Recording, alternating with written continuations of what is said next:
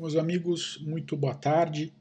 Eu queria propor para a nossa conversa dessa semana é que nós falássemos sobre o grande elefante na sala do constitucionalismo brasileiro, que é o artigo 142 da Constituição. Esse dispositivo, que trata ali, é, de modo sumário, de uma intervenção com amparo das Forças Armadas, em hipóteses específicas, sempre vem à tona quando nós uh, nos deparamos com crises políticas. E nesse momento, né, todos acompanham o noticiário, nós vivemos uma destas e talvez a maior de todas. Na verdade, essa crise uh, se intensificou nas últimas semanas, em razão aí das, das notícias que todos acompanham, mas ela se iniciou há muito mais tempo. Eu diria que, é, se nós quisermos colocar um marco aí é, para o início dessa crise política, é com certeza o início do atual governo é, em 2019. Né? Então ali já começaram as extrapolações, para quem enxerga assim, das competências do STF avançando sobre competências dos demais poderes, em especial do Executivo. Há pouco mais de um ano, o debate é, acadêmico, vamos dizer assim, é, eclodiu. É, de um lado, se colocava o professor Ives Gandra, defendendo que é, o artigo 142 tem um sentido, né, enfim, que a intervenção existe, e de outro lado, praticamente todo o resto da classe jurídica, uh, pelo menos da classe jurídica visível, né, aquela que domina a OAB, uh, as faculdades de direito, né, que se manifestou fortemente em sentido contrário, e aí respondendo ao próprio posicionamento do professor Ives Gandra, é, é, dizendo que, em verdade, a intervenção prevista no 142 se aplica apenas e tão somente quando se aplicar, se é que se aplica, a, situações de segurança pública é, e multitudinárias. Né? Enfim, quando houver ali uh, um distúrbio né, num, num, em Copa do Mundo, um distúrbio em Olimpíada, um distúrbio uh, numa favela que fique uh, fora de controle, aí sim as Forças Armadas podem entrar e só nesta hipótese. É, houve um parecer uh, da OAB nesse sentido, né, pretendendo aí representar a classe jurídica. Houve uma ação proposta no STF, que eu vou falar mais adiante, e naquele momento a discussão se colocou mais, né, nesses termos. Né?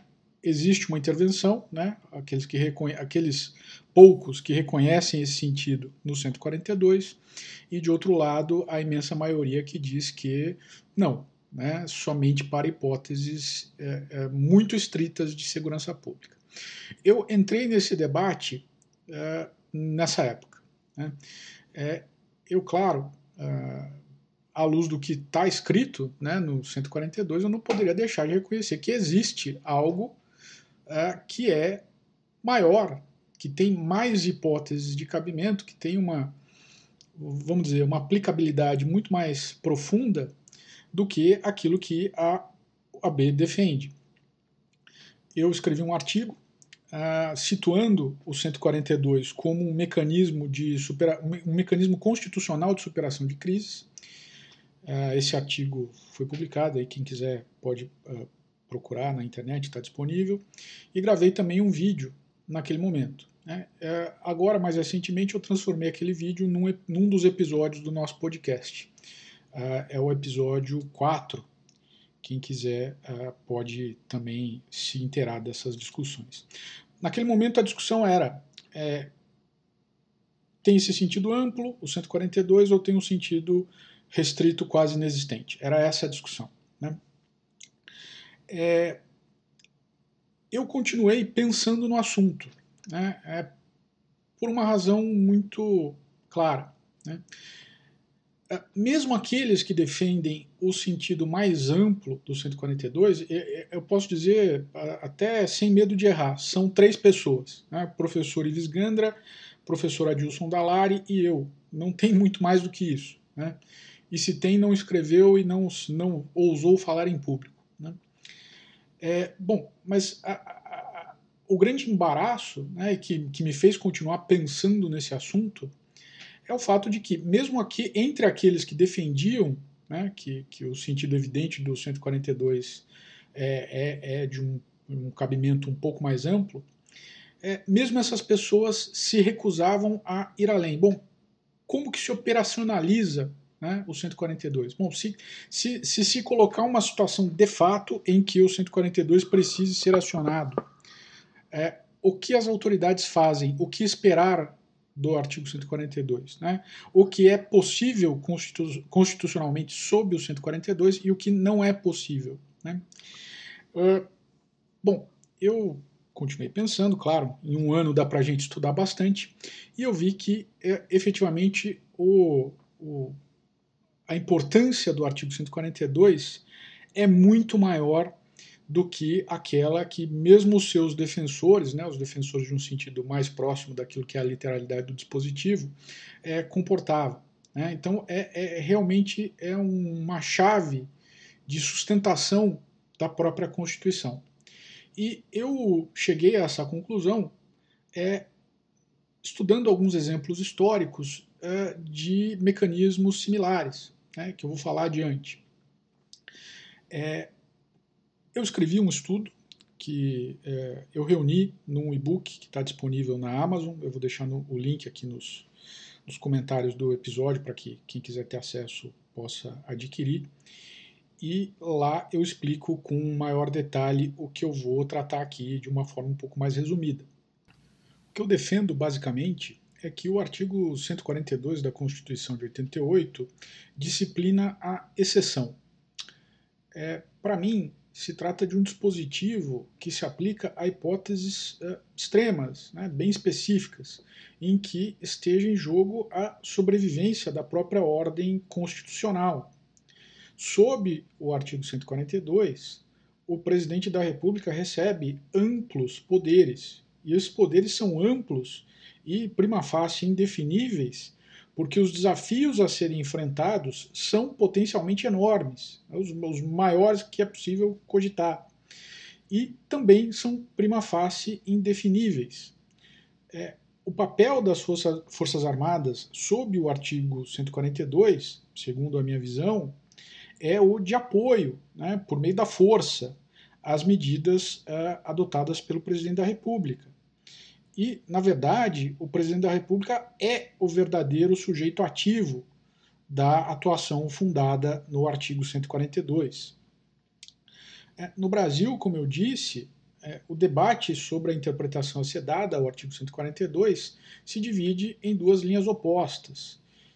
É, e eu, no fim das contas, tenho objeções a ambas. E eu me explico. A primeira linha, que é a majoritária, conforme eu já disse, entende que o artigo 142 prevê a atuação do presidente da República na qualidade de chefe supremo das Forças Armadas apenas para situações multitudinárias em que a, a segurança pública esteja em jogo. Né? E aí pouco importa para os defensores dessa linha que a redação do próprio artigo 142 é, seja evidentemente muito diferente disso. Né? É, quem defende essa posição se, se contenta em adulterar um pouco o sentido do 142 para é, é, comportá-lo nessa, nessa ideia mais restrita. A, segunda linha, que defende que a intervenção prevista no artigo 142 existe para hipóteses expressamente indicadas no dispositivo, que são né, defesa nacional, garantia dos poderes constitucionais, garantia da lei e da ordem, é é mais fiel, eu entendo, à literalidade do dispositivo, mas também uh, merece alguns reparos. Bom, por que, que eu uh, me oponho à primeira linha? É, por, por uma questão de, de alfabetização. Né? Uh, o dispositivo diz mais do que aquilo que essas pessoas defendem. Né? Não tem como é, forçar um sentido que a Constituição não comporta. Né? É, e também com relação à segunda linha, né, dos que defendem uma interpretação mais próxima da literalidade do dispositivo, é, eu me afasto porque eu constato que os seus defensores recusam, se recusam a levar o seu raciocínio até o final. se existe uma intervenção fundada no, no artigo 142 para o atendimento de situações específicas e que são de extrema gravidade social e constitucional, então se deve concluir que o Constituinte de 88 desejou as medidas que sejam instrumentais ao atingimento de tais fins. Por, é óbvio que quem dá os fins, ainda mais em se tratando de Constituição, necessariamente tem que conceder os meios. É, curiosamente, os defensores dessa segunda linha, e eu já disse que eles são praticamente duas, duas pessoas, né, é, expõem os seus argumentos para justificar é, que o artigo 142 tem um sentido, mas param por aí. Eles se recusam a explicar aquilo que o artigo 142 permite e aquilo que ele não permite. É, e por que isso ocorre? Né? Acho que a primeira pergunta é essa. É, bom, primeiro me parece que a discussão sobre o sentido do artigo 142 se dá em um momento de crise política e as posições aí no debate, em especial as da, linhas, as da, da linha que busca esvaziar o sentido do, do artigo 142, são guiadas por um senso estratégico ou tático, né, de curto prazo. Né? Eles querem vencer o inimigo de agora. Né? É, com a manutenção do atual estado de erosão constitucional, né, que poderia ser mitigado pela atuação fundada no 142, interessa a certos grupos políticos, combater os mecanismos constitucionais destinados à sua solução acaba se tornando uma necessidade. Segundo lugar, é, porque o outro lado das discussões, daqueles que defendem algum sentido no 142, está contaminado por aquilo que se convencionou ser permitido para a discussão pública. Aí lembrem-se que eu falei do, do uh, uh, elefante na sala. Né? Nós sabemos que o problema está ali, mas não ousamos falar. Né? É, a ideia aí é que há temas que não podem ser discutidos em público e como o escopo e a forma de aplicação do artigo 142 são compreendidos tacitamente como um desses temas tabus, então, mesmo aqueles que procuram realizar uma interpretação técnica do dispositivo, é, reconhecendo que ele tem um sentido constitucional, acabam abandonando o exercício é, interpretativo no meio do caminho. É, um dos defensores, talvez o mais proeminente aí dessa, dessa linha, que é o professor Ives Gandra, ele defende em artigo recente, notem o título do artigo, o artigo se chama Minha Interpretação do Artigo 142 da Constituição Federal. Foi publicado no Conjur, dia 27 agora de agosto. E ele diz o seguinte, e, veja, eu extraí essa frase que é a, a, o máximo que ele fez. Ele diz, olha, Forças Armadas só podem atuar pontualmente para repor a lei e a ordem por solicitação de qualquer dos três poderes com a devida vênia. Né? Essa posição, que é o máximo a que ele chega nesse artigo, vamos dizer, meia frase, né? é o máximo que ele expõe sobre o dispositivo. Né? E isto não é interpretação. Isto, na melhor das hipóteses, é, é começo de interpretação. Né? É, bom, isso significa que Visgandra não sabe qual é o sentido do 142?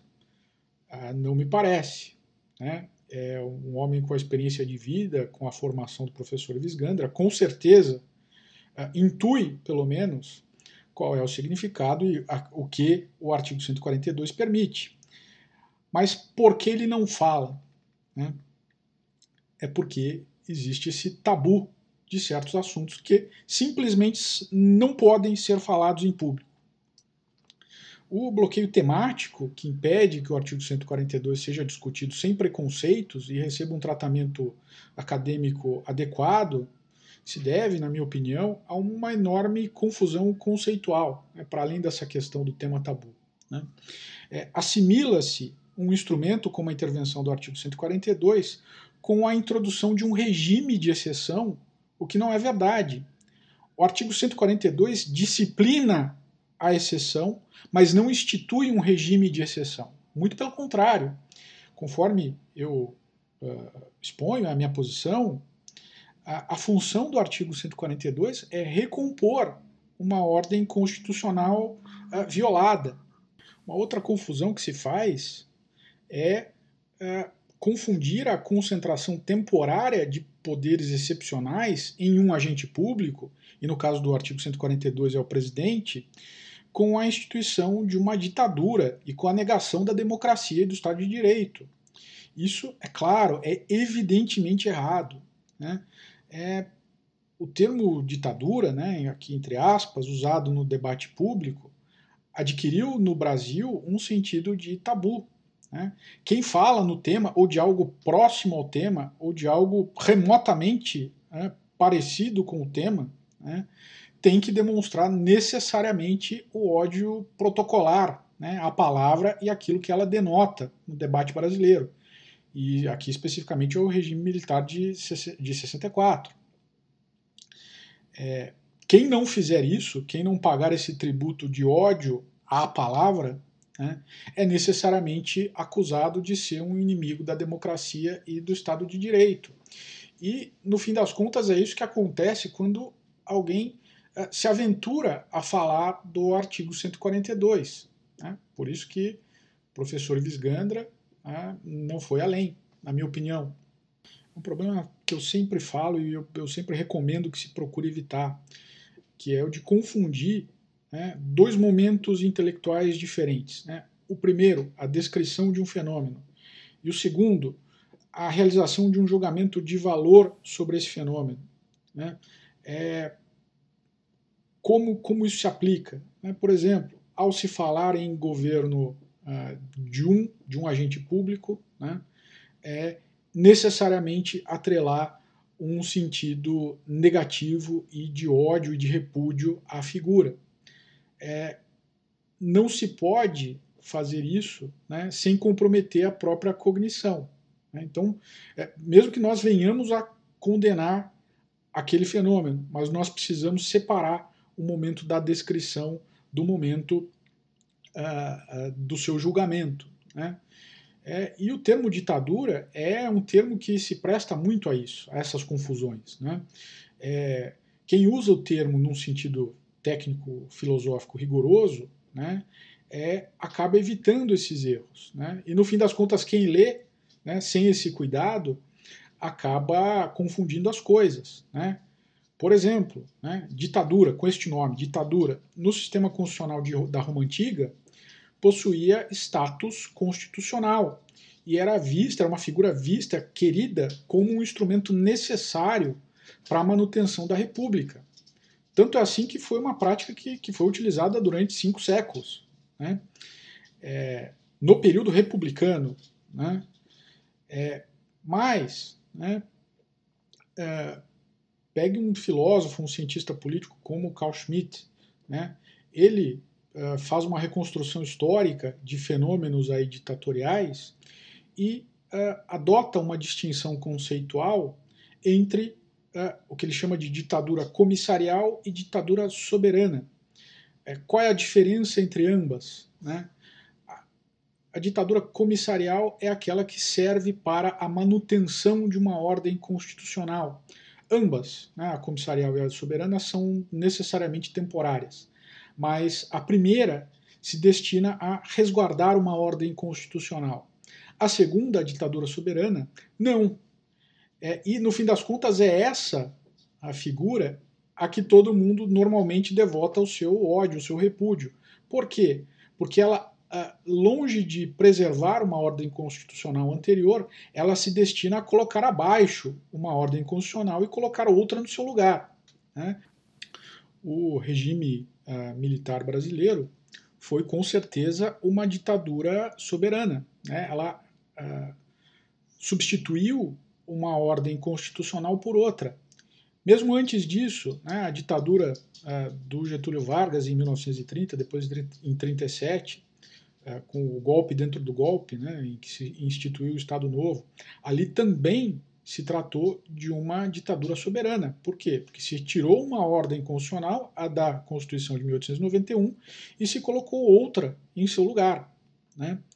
Antes disso, né, a proclamação da República, também uma ditadura soberana, que uh, substituiu a Constituição do Império por um novo regime. E antes disso, a, a independência, também uma ditadura soberana, que instituiu a, a, o Brasil como país independente. Fora do Brasil, a, o próprio ato de fundação, por exemplo, dos Estados Unidos, né, é uma ditadura soberana, nesse sentido técnico. Por quê? Porque ela retira aquelas três colônias uh, da égide da, do Império Britânico e as coloca sob uma nova, nova figura que é a Federação Americana. Né? Então, quando nós usamos os termos no seu sentido técnico, nós obtemos uma clareza muito maior com relação aos fenômenos que elas designam na realidade. E só depois disso é que nós podemos fazer o juízo de valor, né? devotar o nosso amor ou o nosso ódio para cada uma das suas manifestações concretas em cada, em cada momento histórico dado. Descrever um mecanismo jurídico, político, né, não é fazer apologia do seu uso, nem tampouco significa uma oposição à ordem constitucional, à democracia, ao Estado de Direito, uh, ao bem, né, à verdade, né, nada disso. Né? Até porque, no caso brasileiro, a intervenção que se extrai do artigo 142 é, está prevista no texto constitucional que foi aprovado pelos representantes do povo no momento de fundação do atual regime. Né, e se destina à manutenção desse mesmo regime. E mais, é executada, tem o seu agente ativo, né, a, o presidente da República, que é um agente público democraticamente eleito. É, mas é, é, só isso já seria uh, suficiente para a gente superar essas confusões né, e, e, poder tratar com honestidade do artigo 142. Mas há, a meu ver, um fator mais profundo que explica a incapacidade de absorção do artigo 142 uh, no debate brasileiro. É, Trata-se da ideia de que o direito e a política são círculos, vamos dizer assim, de igual tamanho e identicamente superpostos. Né? Assim, não haveria espaço para a política fora do direito e nem espaço para o direito fora da política. É, isso se relaciona ao mito do liberalismo, né, de que todas as soluções institucionais precisam necessariamente passar pelos três poderes. É, fora do que não seria possível se falar de democracia, de constitucionalismo e de Estado de Direito.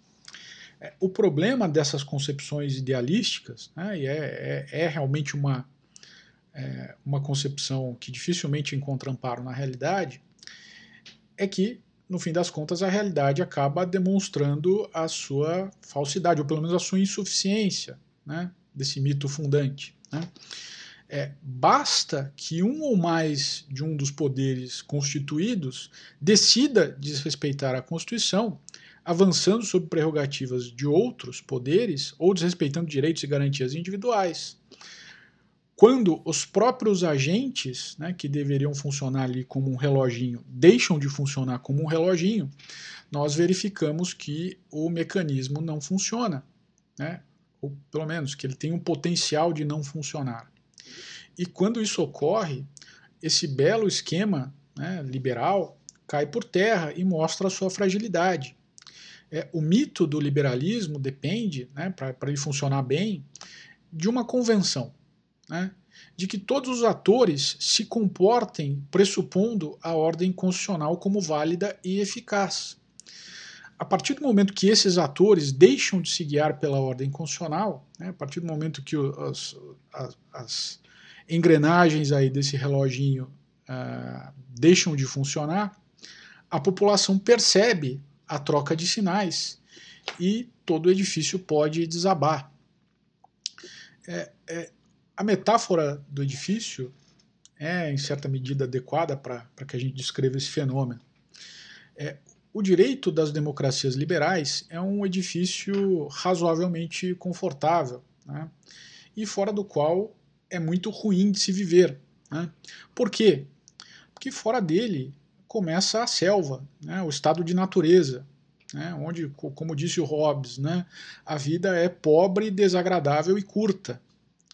É, e, por vezes, né, mantendo ainda a metáfora do prédio, a construção precisa de manutenção. e alguns funcionários têm que sair para o lado de fora para consertar uma rachadura, um cano estourado, o que, que quer que tenha acontecido que coloque em risco o próprio prédio. Todo mundo sabe que você deixar um prédio ruir e construir um outro no lugar demanda um enorme gasto de energia uh, e de trabalho por parte de uma sociedade. Né? É, por isso é que é tão importante preservar aquele que se tem. É, a meu ver, né, a teoria constitucional, né, essa do dia a dia, né, essa da tripartição de poderes, essa do, da normalidade, é, cuida do prédio, do seu funcionamento interno e tudo mais. Né. Para situações que não estão comportadas dentro do prédio, né, entra em cena a teoria da exceção. Né. Lembrando que sem a manutenção, né, sem essa, esse excurso para o lado de fora do prédio, não há manutenção, não há prédio durável e, por conseguinte, já trazendo, desfazendo a metáfora, não há vida civilizada. Porque é, a temática da exceção envolve inúmeros perigos, lembrem, né, nós estamos falando aqui da proximidade do estado de natureza, é, muitos autores adotam travas mentais para que o raciocínio não chegue, não chegue até as distâncias mais longas. Lembrem-se aí do professor Visganda. Né? Essa trava, no caso dele, funciona bastante bem. Né?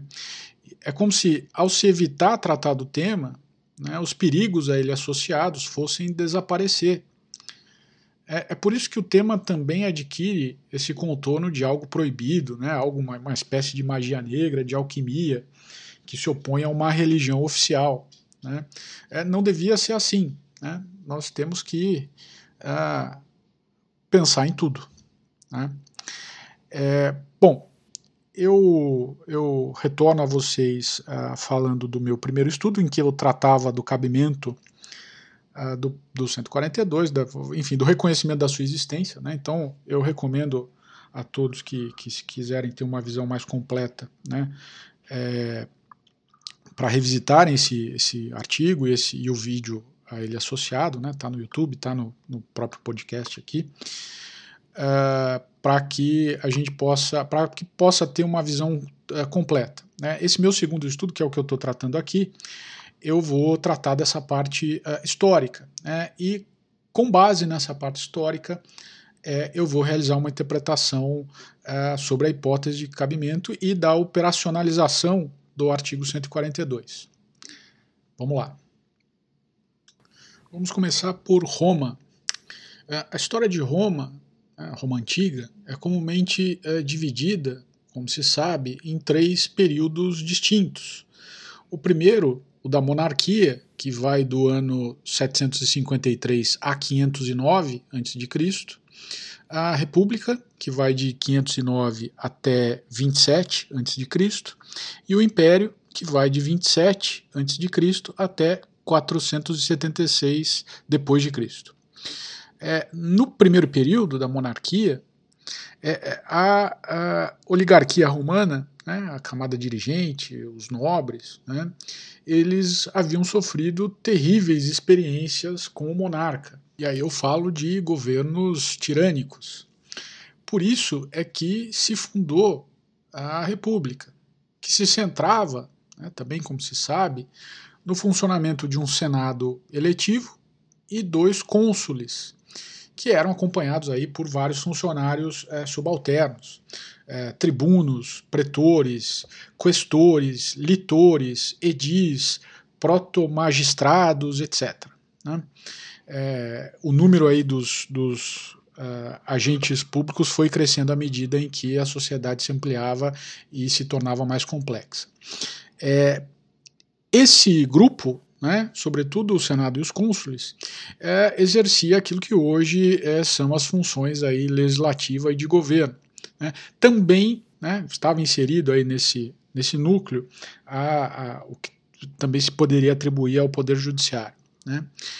E uh, esse conjunto, que era a Constituição de Roma, né, é, visava manter longe do Estado as ameaças que um rei com poder absoluto e mandato vitalício né, e hereditário, poderia trazer.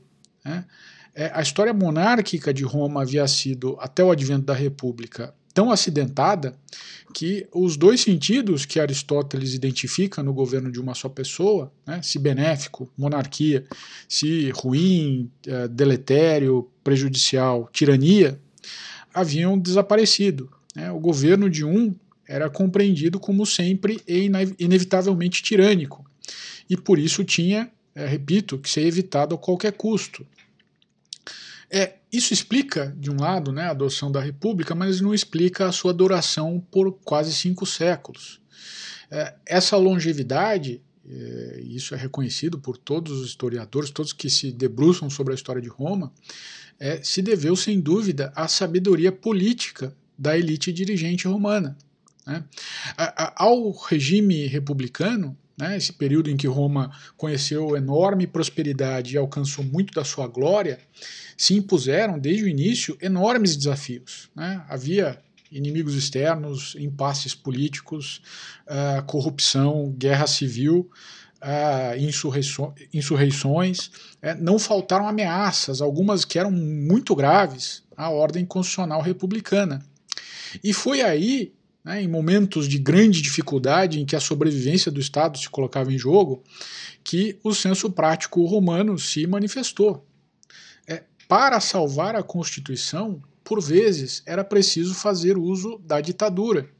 Em momentos de comoção, né, de, de, enorme ameaça, os cônsules uh, escolhiam um magistrado extraordinário, que era chamado dictator, daí que veio o nome ditador, ditador ou ditadura, né, com mandato temporário, normalmente esse mandato era de seis meses, não, não excedia isso, e uma tarefa a desempenhar.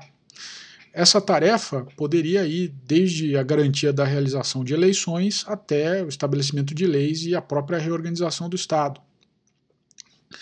É, findo esse período, né, ou fim da tarefa, né, o que acontecesse antes, o ditador devolvia o poder ao Senado e aos cônsules e voltava para casa né, acabou. Né? É, o gênio romano né, estava em transformar uma figura excepcional né, e prima facie alheia ao direito em uma figura institucional e submetida ao regime constitucional. E vejam, né, como as ameaças né, na, na, República Romana eram traduzidas eminentemente em violência né, externa ou interna, era comum, praticamente era, é, é, entrava ali no job description né, do, do ditador, né, que ele fosse, em primeiro lugar, alguém com estatura militar, né, alguém que tivesse capacidade para liderar né, na guerra. Daí é que nasce a ligação entre o poder excepcional do ditador e a direção da força militar. Né. Em Roma, o ditador exercia a direção suprema da, das forças armadas, né, do exército.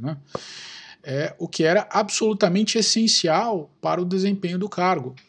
Né? É, é, o, pro, o, processo de investidura, uh, de regra, era bastante uh, complexo até. Né? Em caso de um perigo inequívoco e, e premente ali que tivesse né, uh, ameaçando a, a sociedade romana, é, e que não pudesse ser devidamente enfrentado pelos magistrados constituídos, né, os cônsules e seus subalternos e o Senado, né, tanto e, e veja é, essa impossibilidade de atuar, né, frente à ameaça, né, poderia ser de duas ordens, ou de ordem política, né, ou porque havia um desacordo, ou porque o Senado não conseguia firmar uma posição majoritária, ou porque os cônsules não se entendiam entre si, ou porque existia uma disputa entre o próprio uh, entre os cônsules e o Senado. Uh, quando por uma razão política eles não pudessem agir, né, caberia a escolha do ditador. Mas também é, quando por razões é, é, jurídicas, por limitações jurídicas inerentes aos cargos. Então, quando se escolhia o ditador, era como se todo o poder do Estado romano se transferisse para aquele, para o seu detentor, né? E aí as limitações às competências do Senado e as limitações às competências dos cônsules e de, de outros agentes públicos, né, limitações eh, jurídica, né, jurídicas, não se colocariam. Né, o poder se reúne na mão de uma pessoa só. Né. É, e a, a investidura, né, falando aí na prática, né, na operacionalização, vamos dizer, da, da, da ditadura uh, do sistema romano, é, o, o, o, processo de investidura era o seguinte: né, constatada a ameaça, havendo a impossibilidade de os poderes constituídos enfrentarem aquela ameaça. É, o Senado deliberava em conjunto com os uh, cônsules e, uh, uma vez deliberando pelo cabimento da escolha de um ditador, uh, os cônsules ficavam encarregados de fazer a indicação. Né? É, não se sabe se constitucionalmente a participação do Senado era obrigatória nessa, na, nessa deliberação. O que se sabe é que na prática funcionava assim. Né? E que constitucionalmente, né, uh, os cônsules podiam né, tomar essa decisão uh, eles próprios né, de comum acordo. E veja, uh, em qualquer circunstância, o ditador não poderia ser um dos dois cônsules. Então, ninguém poderia puxar a, a sardinha para o próprio lado. Né? É, bom, feita a escolha, né, se, se realizava uma cerimônia religiosa noturna é, para empossar né, o, o, o, sujeito, e a partir daí ele uh, uh, passava a desempenhar as suas funções. E, e veja, por mais que na teoria todo o poder se transferisse ao ditador, é, havia a colaboração dos poderes constituídos. Então era comum uh, que os cônsules também atuassem, né, ajudando o ditador, que o Senado colaborasse com o ditador, uh, tudo com o objetivo de debelar a ameaça e voltar à normalidade constitucional. Em toda a história, é, Roma teve quase 90 ditadores. Ou seja, esse procedimento se repetiu né, no espaço de cinco séculos, se repetiu 90 vezes, quase 90 vezes. E não se tem ideia de que uh, de qualquer abuso de poder por parte uh, dos escolhidos, né? uh, com exceção de um. Né, e, essa exceção é célebre porque o seu, o seu, o seu responsável é muito célebre, que é a ditadura de Júlio César, que marca não por acaso, a transição da República, marca o fim ali da República para o período do Império. Então, a única exceção aí de alguém que, que é, incorporou um poder personalíssimo é a, a, exceção do Júlio César. E no caso dele, é, o que aconteceu foi a própria mudança da Constituição é, romana, da República para o Império caráter constitucional do dictator romano e a sua imensa importância para a manutenção da ordem constitucional republicana eh, despertaram a admiração dos Founding Fathers americanos, né, no momento ali da fundação dos Estados Unidos. Uh, Alexander Hamilton, por exemplo, escreveu no Federalista, número 70, o seguinte: eu vou aqui transcrever para vocês. Uh, há uma ideia, diz ele, que não deixa de ter defensores de que um executivo vigoroso é inconsistente com o gênio do governo republicano. Os esclarecidos simpatizantes desta espécie de governo devem, no mínimo, esperar que a suposição seja destituída de fundamento, dado que nunca podem admitir a sua verdade sem admitir simultaneamente a condenação dos seus próprios princípios a energia no executivo é uma característica principal da definição de um bom governo. Ela é essencial para a proteção da comunidade contra os ataques do exterior. E não é menos essencial, continua Hamilton, para sustentar firmemente a administração das leis, para a proteção da propriedade contra essas maquinações irregulares e arrogantes que por vezes irrompem interrompem o curso normal da justiça e para a defesa da liberdade dos empreendimentos e assaltos da ambição, das facções e da anarquia, Qualquer homem minimamente versado na história de Roma conhece a frequência com que essa república foi obrigada a refugiar-se no poder absoluto de um único homem, sob o formidável título de ditador, tanto contra os, as intrigas de indivíduos ambiciosos que aspiravam à tirania, como contra as sedições de classes inteiras da comunidade, cuja conduta ameaçava a existência de todo e qualquer governo, e mais, ainda contra as invasões de inimigos externos que ameaçavam conquistar e destruir Roma. Fecha aspas. É, Hamilton, como nós vemos aqui, citava a experiência romana para fundamentar a sua visão de que o governo americano de, deveria ter como um dos pilares um executivo forte, capaz de enfrentar os desafios que sobreviriam àquela nação então em formação, assim como sobrevieram né, no seu tempo a Roma. É, e Hamilton sabia que a experiência romana era perfeitamente compatível com um governo constitucional e democrático. A importância da experiência romana para a história do Ocidente é tão enorme, é tão grande, que nós podemos afirmar sem sombra de dúvida que ela ainda está no centro do constitucionalismo moderno. Se você pegar um autor inglês eh, relevante, como o J.W. Gauss, é, você vai ver que ele conta como o constitucionalismo britânico procurou enfrentar o problema da necessidade de poderes ampliados né, do monarca ou do parlamento, conforme a, a situação, né, em momentos de crise, através da ideia de lei fundamental, né, em inglês fundamental law, é, um conceito que se alargava normalmente em tempos de estabilidade ou restringia em momentos de ameaça, conforme as necessidades do Estado. Quando um governo ah, se mostrava tirânico, era esse conceito de lei fundamental o que era usado para limitar a sua atuação, né, como ocorreu, por exemplo, com o Charles I, né, o rei Stuart, que foi ah, condenado à morte em 1649. E o parlamento britânico, que nasceu como um tribunal supremo, né, na sua origem uh, era um tribunal né, de, de direito, né, de tanto exercer o seu poder de aplicar a lei fundamental para restringir a atuação do monarca, acabou se transformando ele próprio em órgão legislativo com poderes ilimitados, dando origem ao modelo Westminster, em que o soberano de fato é o parlamento. É, é uma grande ironia, né, porque a lei fundamental, que foi um conceito originalmente usado como restrição do monarca, acabou sendo responsável pelo estabelecimento de um sistema onde, um, onde o parlamento teoricamente pode tudo. A experiência romana foi também, ao longo dos séculos, reformulada sob um rótulo um pouco diferente.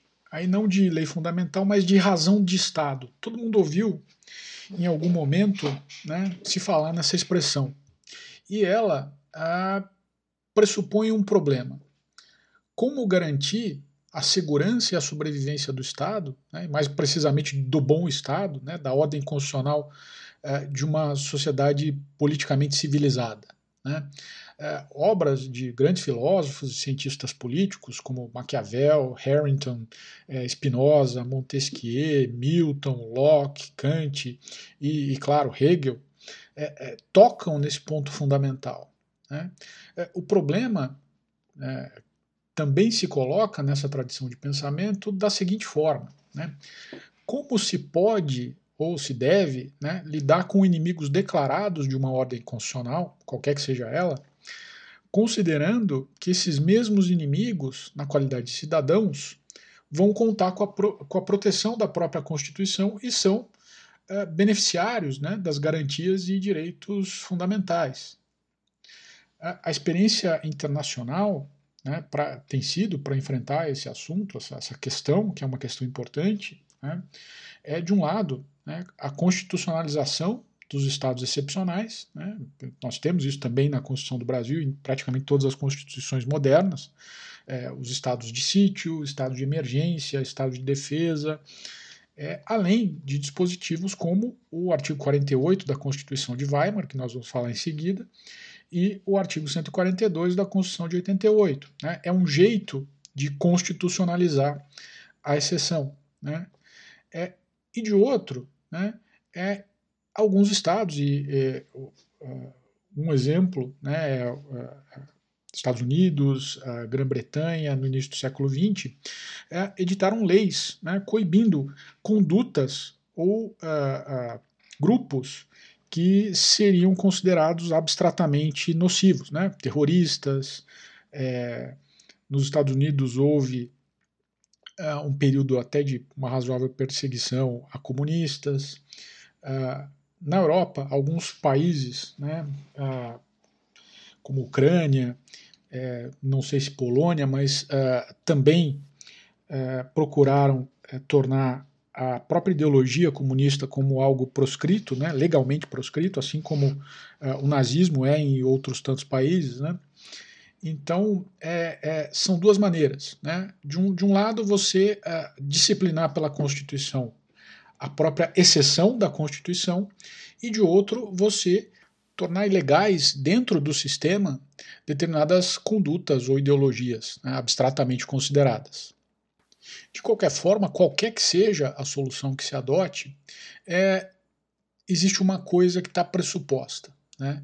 Isso demonstra uh, o quão sábios né, foram os romanos, né?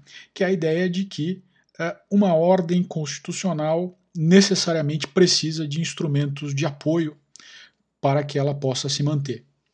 Feito esse breve resumo né, da história é, de Roma e da, da, das suas, seus impactos imediatos aí no Ocidente, até a modernidade, né, é importante nós tratarmos de um segundo exemplo, já mais próximo no tempo, que é o da Constituição de Weimar. A República de Weimar, é, como todos sabem, é o nome pelo qual ficou conhecida a república que se instalou na Alemanha a partir da derrota do país na Primeira Guerra Mundial, em 1918. A derrota foi em 18. Em 1919, uma Assembleia Constituinte aprovou a chamada Constituição de Weimar e esse regime vigorou até o início do regime nazista em 1933 esse período foi um período muito interessante da vida alemã, com uma efervescência de ideias e, e, e inclusive uma efervescência de ideias jurídicas. Né? É, apenas para que se tenha ideia, naquela época né, conviveram né, e debateram né, é, pessoas do calibre né, do Carl Schmitt, do Eric Wegelin, uh, do Hans Kelsen uh, e de tantos outros. Né? Foi um período ali realmente comparável, né, aquele período ali de, de Viena, não era bem na Alemanha, mas enfim, é, é, naquele circuito, né, é, é, uma efervescência só comparável, talvez, a, a Atenas antiga. Né. É, a Constituição de 1919, que é uma Constituição uh, liberal, né, que previa uma, um Estado democrático de direito, uh, com todos os instrumentos e garantias fundamentais, uma Constituição absolutamente moderna, e essa Constituição uh, prescrevia no seu artigo 48 o seguinte: eu vou ler aqui uh, textualmente. se o Estado deixar, esse é o primeiro parágrafo, se o Estado deixar de cumprir os deveres que lhe são impostos pela Constituição Nacional ou pelas leis nacionais, o presidente do Reich pode obrigar o desempenho com a ajuda das Forças Armadas. Então, é a primeira competência aí, né? quando um Estado, né, um Lander, é, descumprir as suas competências uh, constitucionais. Nesse caso, o presidente pode intervir, de, uh, uh, se, inclusive com a ajuda das Forças Armadas. Segundo parágrafo. Se a segurança e a ordem públicas forem seriamente perturbadas ou ameaçadas dentro do Reich alemão, o presidente do Reich poderá tomar as medidas necessárias para restaurar a segurança e a ordem públicas, se necessário, com a ajuda das Forças Armadas. Para o efeito, para esse efeito, pode suspender temporariamente, total ou parcialmente, os direitos fundamentais enumerados nos artigos uh, cento, uh, centésimo décimo quarto, eh, centésimo décimo quinto, 117, 18, 23, 124 e 153. O presidente do Reich deve comunicar imediatamente ao Reichstag, né, ao parlamento, todas as medidas tomadas em virtude do parágrafo 1 ou do parágrafo 2 deste artigo. A pedido do Reichstag, essas medidas devem ser revogadas. Se houver perigo de atraso, o Ministério do Estado poderá, para seu próprio território, tomar as medidas temporárias indicadas no parágrafo 2. A pedido do, do presidente do Reich ou do Reichstag, tais medidas serão revogadas.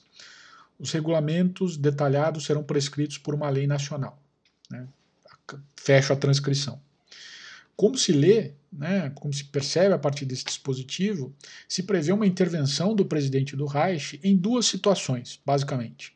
Quando houver, da parte de um Estado, o descumprimento dos deveres que a Constituição lhe impõe, né, lembremos que a, que a Alemanha era uma federação, né, continua uma federação, ou quando a segurança e a ordem públicas forem perturbadas ou ameaçadas. Né. Em tais hipóteses, o presidente poderá adotar as medidas cabíveis, se necessário, com o auxílio das Forças Armadas. É, em um período que era, lembrem, né, a Alemanha recém-saída da derrota na Primeira Guerra. É, é, em um período de intensa instabilidade né, da vida alemã, que era aquele, os presidentes uh, Ebert e Hindenburg fizeram uso do artigo 48 por diversas vezes. Só no, no, no governo do primeiro presidente alemão, o Ebert, um governo de cinco anos mais ou menos, é, o artigo 48 foi usado 130 vezes. Né? Então já, já se vê que não era bolinho né, a situação da, da Alemanha naquele momento. É, o debate constitucional que se colocava na Alemanha em razão da existência do artigo 48, era é, sobre a extensão dos poderes que eram conferidos ao presidente. Né? De um lado, havia aqueles que defendiam que a segunda frase do parágrafo 2, né, que falava que certos direitos fundamentais poderiam ser total ou parcialmente suspensos, era um rol taxativo. É, aquela ideia de enumeratio ergo limitatio. Né? Quando você enumera algo, você está limitando algo e de outro lado estava os que consideravam que tal rol só poderia ser exemplificativo. E o maior expoente dessa segunda posição era uh, o Carl Schmitt. Uh, em uma palestra uh, de 1924, na Conferência dos Juristas Constitucionais Alemães, em Jena, esse, essa transcrição dessa, dessa palestra está uh, disponível, enfim, quem, quem, consultar as obras do Carl Schmitt pode encontrar com facilidade. É, bom, esse documento é um documento ainda hoje de fundamental importância para a teoria política e para a teoria da Constituição. Né? É, bom, nessa conferência o Carl Schmitt expôs detalhada, detalhadamente o seu pensamento né, de que tais poderes, os poderes do artigo 48, eram amplíssimos e, salvo algumas exceções, insuscetíveis de definição prévia. É, o primeiro dos argumentos que ele usa para sustentar essa posição tem a ver com a própria prática dos presidentes alemães, né? na verdade do presidente alemão, porque na época em que ele deu essa palestra, só, a Alemanha só tinha tido um presidente, que era o Ebert e ele expunha né, os vários decretos ali uh, do presidente fundados no artigo 48, que ele efetivamente havia tomado medidas que interferiam, por exemplo, nos direitos do artigo 151, que é livre iniciativa, uh, no artigo 105, que vedava tribunais de exceção, e entre outros, muitos outros. E esses dispositivos, claro, não estavam referidos expressamente no rol naquele rol é, é, é, enumerado no artigo 48. Da mesma forma, né, a interferência que se produziu nos estados, né, como a que se deu na Turíngia e na Saxônia em 1923, significava, né, em termos constitucionais, é uma modificação da própria estrutura federativa de país, né, atingindo numerosos dispositivos constitucionais, né, aqueles que estabeleciam competências dos estados e tal. É, e esses dispositivos, claro, também não estavam referidos né, na, na, segunda frase do parágrafo 2. Né? Isso demonstrava que a aplicação do artigo 48 envolvia normalmente né, uh, o atingimento de outros dispositivos da Constituição que não os citados no próprio artigo 48. É, bom, essa era a primeira, a primeira linha de argumentos. A segunda, era lógica. Né? Se o tipo de medida a ser adotada pelo presidente tinha força de lei, né, e tinha que ter, né, para ele poder necessariamente intervir, né, é, necessariamente a, a, a utilização do artigo 48 implicava uma violação ou suspensão, se assim se quiser, do artigo 68, que atribuía a produção legislativa ao parlamento, né, ao Reichstag. Assim, né, de duas uma, ou o rol da segunda frase do parágrafo 2 era exemplificativo, ou então o próprio artigo 48 não tinha sentido nenhum, por simplesmente, porque ele simplesmente não poderia ser aplicado. Né? É, e o Carl Schmitt, claro, diz, olha, né, é, se você tem uma interpretação que nega um que, que vai culminar na própria ineficácia do dispositivo, é claro que você precisa adotar outra interpretação. Né? E, por fim, é, existe um terceiro argumento de ordem histórica. E quando o Carl Schmitt vai introduzir esse argumento, ele faz uma advertência que é muito importante, inclusive para nós pensarmos o nosso equivalente do artigo 48, que, segundo eu defendo, é o artigo 142. Ele diz o seguinte: prestar atenção à história das suas origens, né, do, do artigo 48, é de fato algo obrigatório. O fato a que se recorre aqui não deve significar que qualquer uma de suas declarações arbitrárias ou qualquer de seus numerosos protagonistas seja compreendida como vinculante. Especialmente a discussão do estado de exceção mostra, por vezes, uma notável falta de perspectiva constitucional e é frequentemente dominada pelas doutrinas e agendas políticas mais imediatas. Mas o surgimento do texto em sua forma atual e as razões de sua integração na Constituição devem ser uh, examinados em seu contexto histórico, para que os comentários sobre as palavras exatas não se percam em sofisma de tecnicismos linguísticos. É, o que, ele quer dizer com isso? É, ele quer dizer o seguinte: olha, quando se analisam os anais da Assembleia Constituinte que gerou a Constituição de 1919, se verifica que é, todos aqueles que debatiam os debates, enfim, a, a, a, discussão, pressupunha que os poderes de intervenção do presidente seriam necessariamente amplos. Né?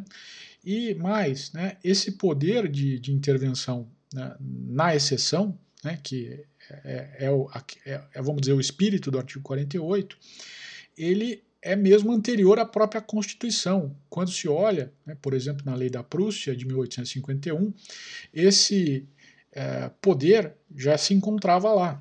Né?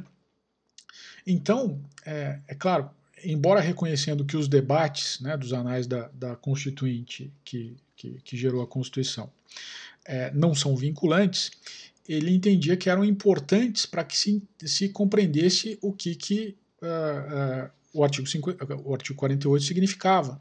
Né? Em seguida, o Carl Schmitt dá um giro. Né? Ele, ele trata de integrar a sua interpretação do artigo 48 no quadro mais amplo de uma teoria constitucional.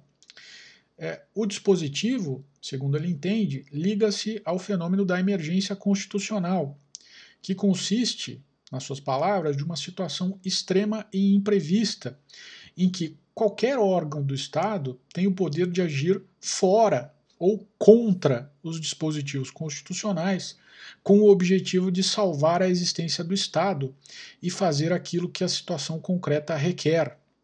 A emergência constitucional pode não estar prevista na Constituição, sendo nessa hipótese uma verdadeira lacuna constitucional, ou pode estar. E uh, Carl Schmitt identificava o artigo 48 justamente como uma previsão uh, da exceção. Né? É, em seguida, ele trata de compreender o artigo 48 sob um outro aspecto teórico que é relevante, o da soberania.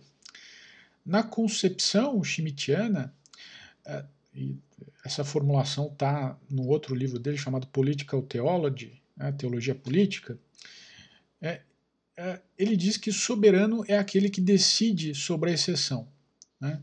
É, essa é a própria definição de soberania. É, no caso das monarquias, o monarca, de regra, concentra em si a soberania e, com base nesse princípio, mantém latente a possibilidade de reunir na sua pessoa, em momentos extraordinários, o poder que está dividido pela Constituição em várias pessoas e órgãos do Estado. A soberania é um poder que nunca consegue ser totalmente abrangido pela Constituição. É dizer, a, a soberania é um conceito de é, acoplamento se a gente quiser usar esse termo, entre a política e o direito. Né? E ela precede o direito. Né? É, vamos dizer, é o elemento exclusivamente político e que tem a, o condão de condicionar o próprio direito e de dizer quando ele é aplicável e quando ele não é. A soberania permite, quando manifestada no seu estado puro, que a própria ordem constitucional seja modificada pela vontade do soberano. É, quando um mecanismo, como o artigo 48 da Constituição de Weimar, é, é derivado de uma ordem constitucional e ao mesmo tempo não é remissível ao monarca, e de fato não era, não se pode falar então desse sentido puro de soberania, mas de uma soberania mitigada e residual, indissociável da ordem constitucional que a gerou. É dizer, né, é, a soberania que advém da Constituição de Weimar ela é sempre condicionada àquela própria ordem constitucional, não é uma soberania igual à de um monarca. Né? Em uma república, né, e esse é um dado da modernidade, sobretudo depois da Revolução Francesa, a soberania reside no povo e se transfere, no momento fundante de uma ordem constitucional, ao corpo de representantes, né, a Assembleia Constituinte, a Convenção, o que quer que seja, conforme se denomine esse, esse órgão, né, que institui uma nova Constituição. O poder excepcional do presidente, sob o artigo 48, investe o presidente da condição de soberania, não porque ele seja o soberano, mas porque tal condição resulta da vontade do verdadeiro soberano, que são os representantes do povo reunidos na Assembleia Constituinte. Por se tratar, assim, de uma soberania derivada ou residual, de novo, insisto nesse, nesses dois termos, a própria Constituição impõe limites ao, preso, ao presidente atuando sob o artigo 48. Né? Aquilo que Carl Schmitt chama de limites estruturais e que também, no caso brasileiro, nós vamos ver, também se aplica aqui. Né? O primeiro e mais óbvio limite é o de que o presidente está autorizado somente a agir para preservar a própria Constituição e nunca para instaurar um novo regime no seu lugar. Né? Seria também nessa linha é, impossível, né, sob a Constituição de, de Weimar, é, transformar a República em monarquia, né, porque isso mo modificaria a própria essência do regime. Né? Ou ainda, aprovar uma outra Constituição em substituição àquela de 1919. Uh, um traço fundamental da concepção de Constituição do Carl Schmitt, isso também é relevante, é a ideia de que uh, uma Constituição nunca é cada uma de suas normas. Né? Então, é, vamos dizer, se a gente trouxer essa discussão para o caso brasileiro, né? É, formalmente, né, o, o, artigo lá que fala que o Colégio Pedro II é um colégio federal é tão constitucional quanto o artigo artigo 1 que fala que o Brasil é uma república federativa e que tem como fundamentos a soberania, a cidadania, a dignidade da pessoa humana, etc. Porém, né, do ponto de vista uh, essencial, né, existe um núcleo duro da Constituição, na concepção do Carl Schmitt, e esse núcleo duro é, por exemplo, no caso transposto para o caso brasileiro, abrangeria o artigo 1, mas nunca abrangeria o dispositivo que fala do Colégio Pedro II. Então, uh, você é, desrespeitar uma norma constitucional não necessariamente vai é, derrubar aquela própria ordem constitucional. Né? Aquilo que vai realmente agredir uma Constituição, né, do ponto de vista uh, dos limites aí à atuação do presidente, né, numa atuação de exceção sob o artigo 48, é justamente nesse núcleo essencial da Constituição. E o Carl Schmitt identificava nesse núcleo as chamadas normas de organização, como aquelas que prevêem né, a existência de um parlamento, a existência de um judiciário. Né? Essas normas, por exemplo, pertenceriam a, essa, a esse núcleo essencial. Daí porque o presidente, com base no artigo 48, não poderia nunca fechar o parlamento, nem, muito menos, abolir o judiciário é, a democracia também pertence a esse núcleo da Constituição. E por isso o presidente também não poderia impedir a realização de eleições ou mesmo eliminar o regime representativo. Né? Então a ideia de uma ditadura autocrática né, para sempre né, é impossível sob o artigo 48. Né? É, outro ponto né, que decorre do, do mesmo dispositivo é que cabe ao presidente tomar as medidas necessárias para enfrentar uma situação excepcional. A ideia de medida supunha, né, na, inter, na, interpre, na, interpretação do Carl Schmitt, que os decretos presidenciais só poderiam ter efeitos concretos, relacionados ao problema constitucional a ser enfrentado, né, não podendo, por isso, ser assimilados nem a emendas constitucionais nem a leis. Né. É, como Carl Schmitt diz com certo humor, né, é, o Código Civil não é uma medida. Né, é, o caráter de concreção de uma medida praticada sob o artigo 48 não exclui que ela possa, por exemplo, é, conter mandamentos gerais né, e, e abstratos né, dirigidos às demais autoridades públicas e aos indivíduos. Não, não é isso. Né, a concreção dela não é nessa dimensão, vamos dizer, meramente semântica. Né. É, o seu caráter de concreção, né, mesmo quando se tratar desses decretos gerais e abstratos, vem da sua ligação instrumental com um problema a resolver. Né? É, também, né, o presidente, né, nessa linha, né, considerando que ele só pratica medidas, né, ele também não pratica atos típicos do judiciário, né, como sentenças, né, e tudo mais. Né. Ele não, assim como ele não é legislador, ele também não é juiz. Né. É importante ressaltar, quando a gente estuda o Carl Schmitt, né, que assim como o Aristóteles, né, dois mil e tantos anos antes, né, ele não comete o erro de qualificar o governo de um, né, temporário, né, como algo intrinsecamente bom ou mal. Né. Ele sabe que, qual, que pode ser qualquer um dos dois, né, a depender das circunstâncias e dos, dos homens, dos ocupantes ali da, da, dos cargos nos momentos específicos. Né. Ele também não comete o erro é que no Brasil isso é, é corrente, né? basta ler os parecer, o parecer aí da OAB sobre o artigo 142, né? ele não comete o erro de opor ditadura e democracia. Né? O Carl Schmitt sabe que toda democracia se origina de uma ditadura, né? em sentido técnico. É, um exemplo, né, o que era, eu já disse, né, o que eram os representantes das 13 colônias americanas encarregados de elaborar uma constituição, se não os componentes ali de uma ditadura soberana né? É, e que muitas vezes, nessa linha, né, a democracia só pode ser salva por uma ditadura comissarial. Né? E dessa compreensão dialética da ditadura e da democracia, né, surge a compreensão, para o Carl Schmitt, dos dois tipos de ditadura. Né? A chamada ditadura comissarial e a ditadura soberana. Lembrando, eu já disse isso no início, a ditadura comissarial é a ditadura que se destina à salvação de uma ordem constitucional pré-existente. O Schmitt via no dictator romano né, o exemplo clássico dessa modalidade. Né? E, embora ele não diga expressamente, ele também via no presidente, nos momentos de exceção, essa mesma figura. E a ditadura soberana é a ditadura revolucionária, aquela que quebra uma ordem constitucional e coloca outra no lugar. Né? É um exemplo, né? a ditadura do proletariado, né? que fez lá a revolução na Rússia. Né? É, ela se destina não a salvar uma ordem constitucional, mas a instituir outra no seu lugar. Né? É, ambas são estados, por definição, transitórios. Né?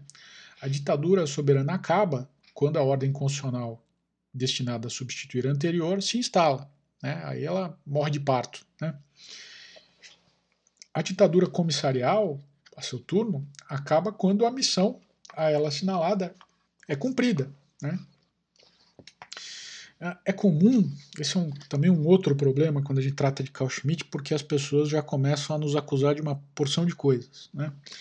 É, é comum né, entre aqueles que não conhecem a fundo o pensamento do Carl Schmitt, nem tampouco os detalhes históricos daquela época né, eletrizante ali da história alemã, é associar o artigo 48 à ascensão do regime nazista, né, que é uma mácula histórica. Né. É, o Carl Schmitt, sim, é culpado de uma adesão, vamos dizer, um pouco é, oportunista logo no início do regime uh, nazista. E ele foi pego no pulo, porque os nazistas sabiam que ele não era um nazista puro sangue, né? E tanto é que ele foi expelido, né, das posições ali de destaque três anos depois, né? O regime começou em 33, ele foi em 36 ele já estava em desgraça perante o regime nazista, né? É, bom, mas o, o, o Carl Schmitt nunca foi, foi, tirando esse período oportunista, e eu não pretendo salvá-lo disso, enfim, é um, é um, problema dele, não é, não é nosso, né? mas aquilo que ele escreveu não se liga a isso, né? tirando alguns escritos que são daquela época oportunistas. Mas esses que a gente está tratando aqui são de muitos anos antes. Né? E, uh, e veja, até o que veio depois também não tem nada a ver com isso. Mas também isso, e essas coisas não vêm ao caso. Né? O que vem ao caso é o seguinte: né? Carl Schmitt, na iminência ali do, do, da, da, subida ao poder dos nazistas, né, ele, juntamente com outras pessoas, uh, tentou convencer o Hindenburg, que era o presidente à época, a utilizar o artigo 48 para combater os dois grupos extremistas que rondavam uh, a República né, que eram os comunistas de um lado, né, na extrema esquerda, e os nazistas do outro, na extrema direita.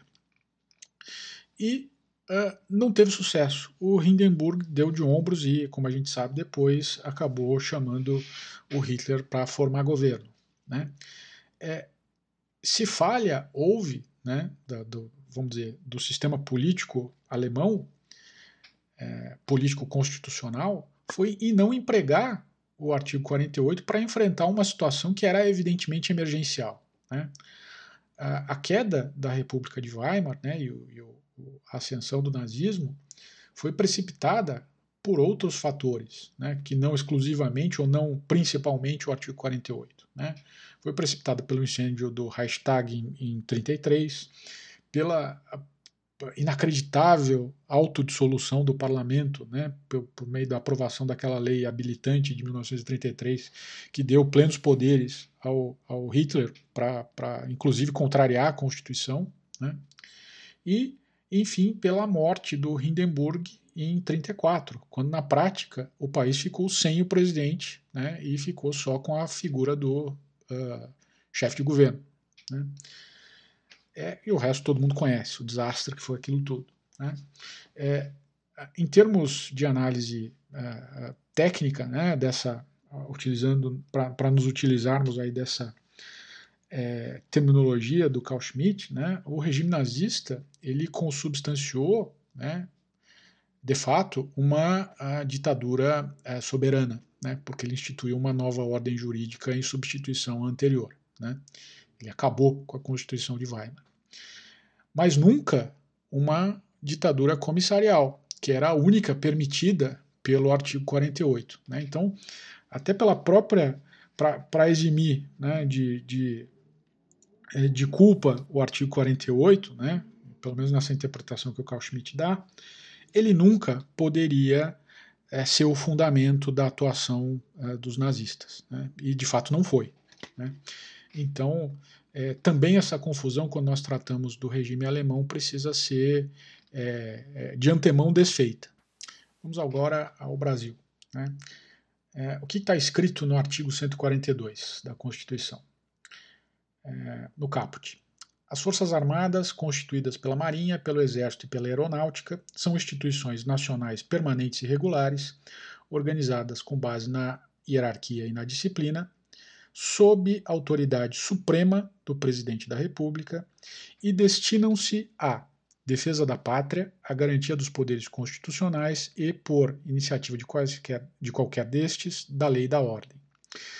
Parágrafo 1. A lei complementar estabelecerá as normas gerais a serem adotadas na organização, no preparo e no emprego das Forças Armadas.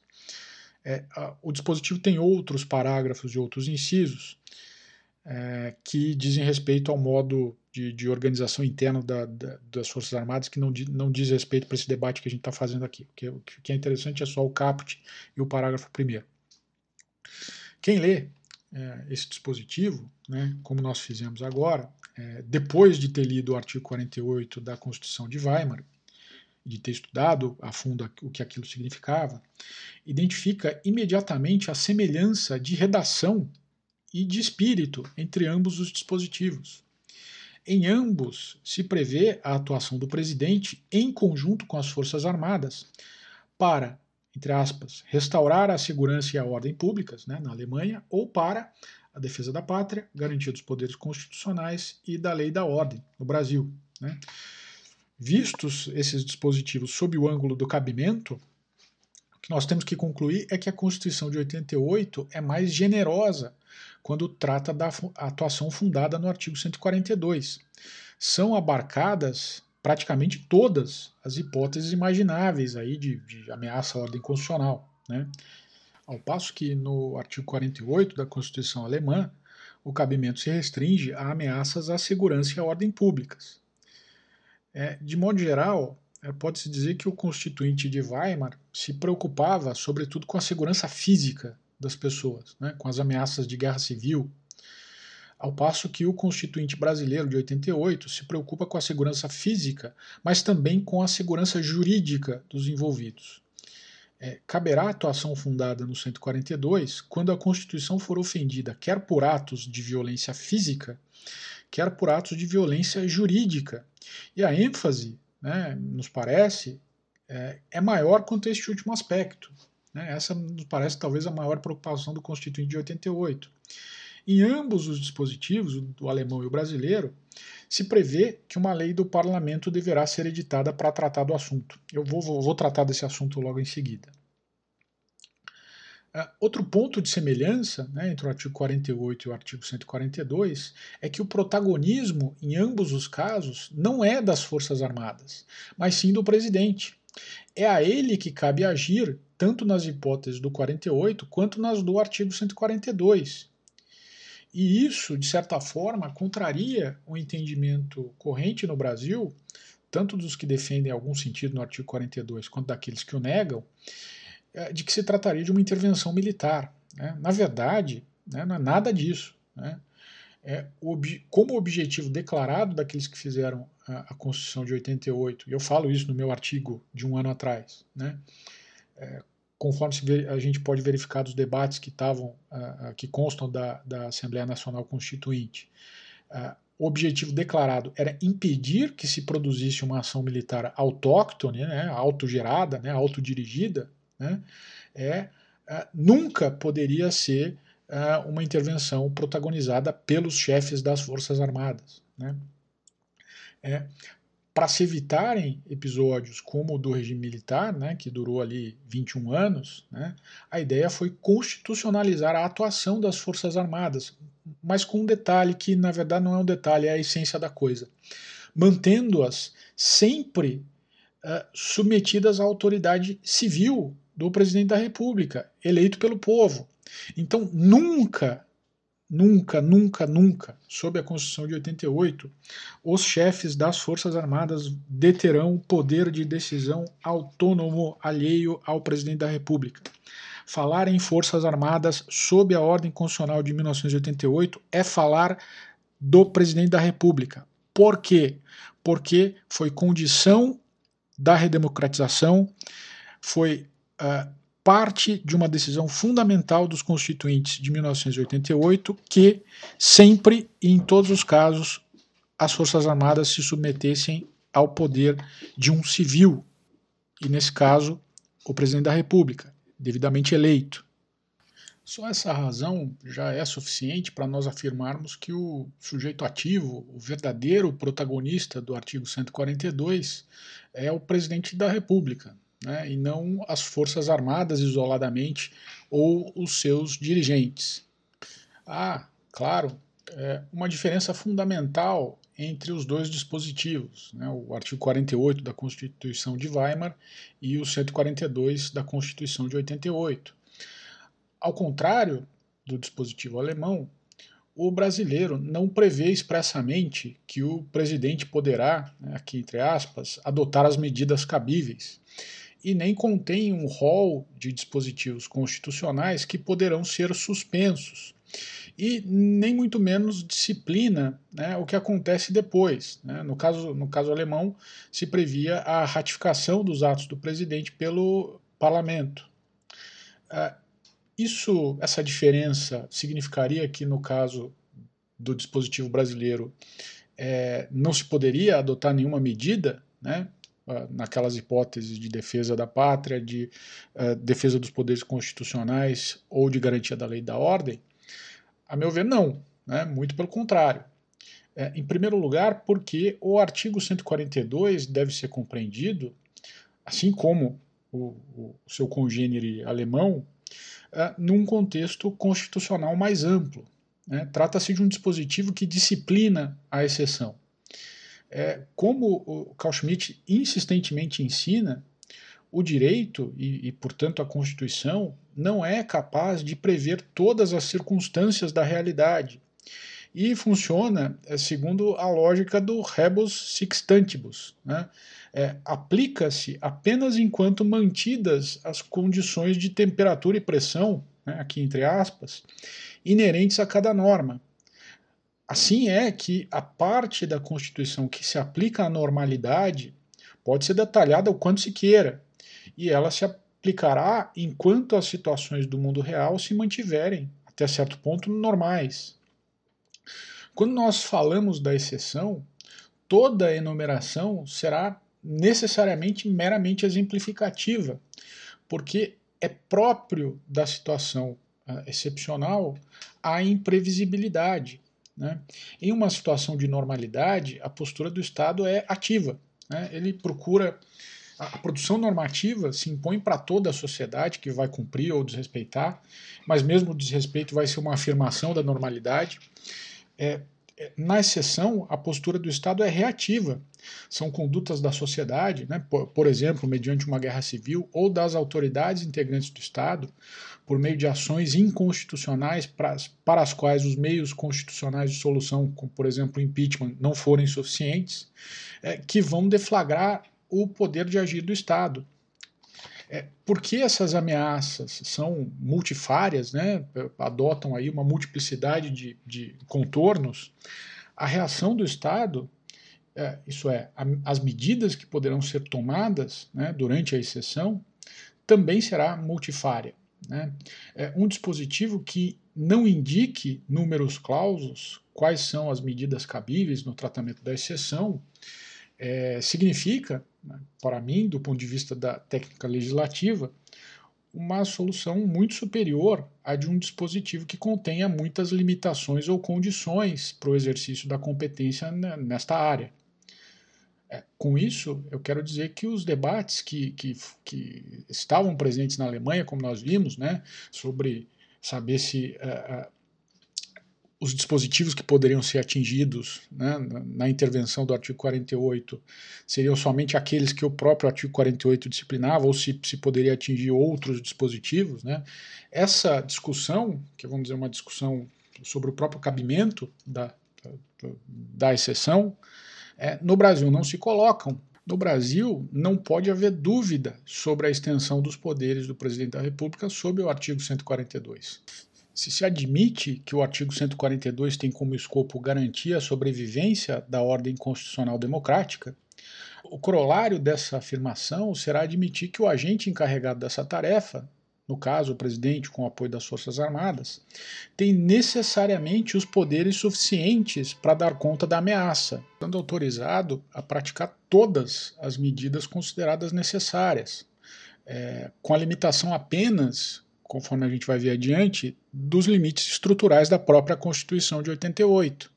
Quando nós olhamos as competências do presidente da República, né, que estão definidas basicamente no artigo 84 da Constituição de 88, nós vamos verificar que no próprio inciso 27 daquele artigo se estabelece que cabe ao presidente da República, aqui entre aspas, exercer outras atribuições previstas nesta Constituição, a atuação nas hipóteses do artigo 142 seria, na minha opinião, uma dessas atribuições adicionais do presidente da República sob a Constituição atual.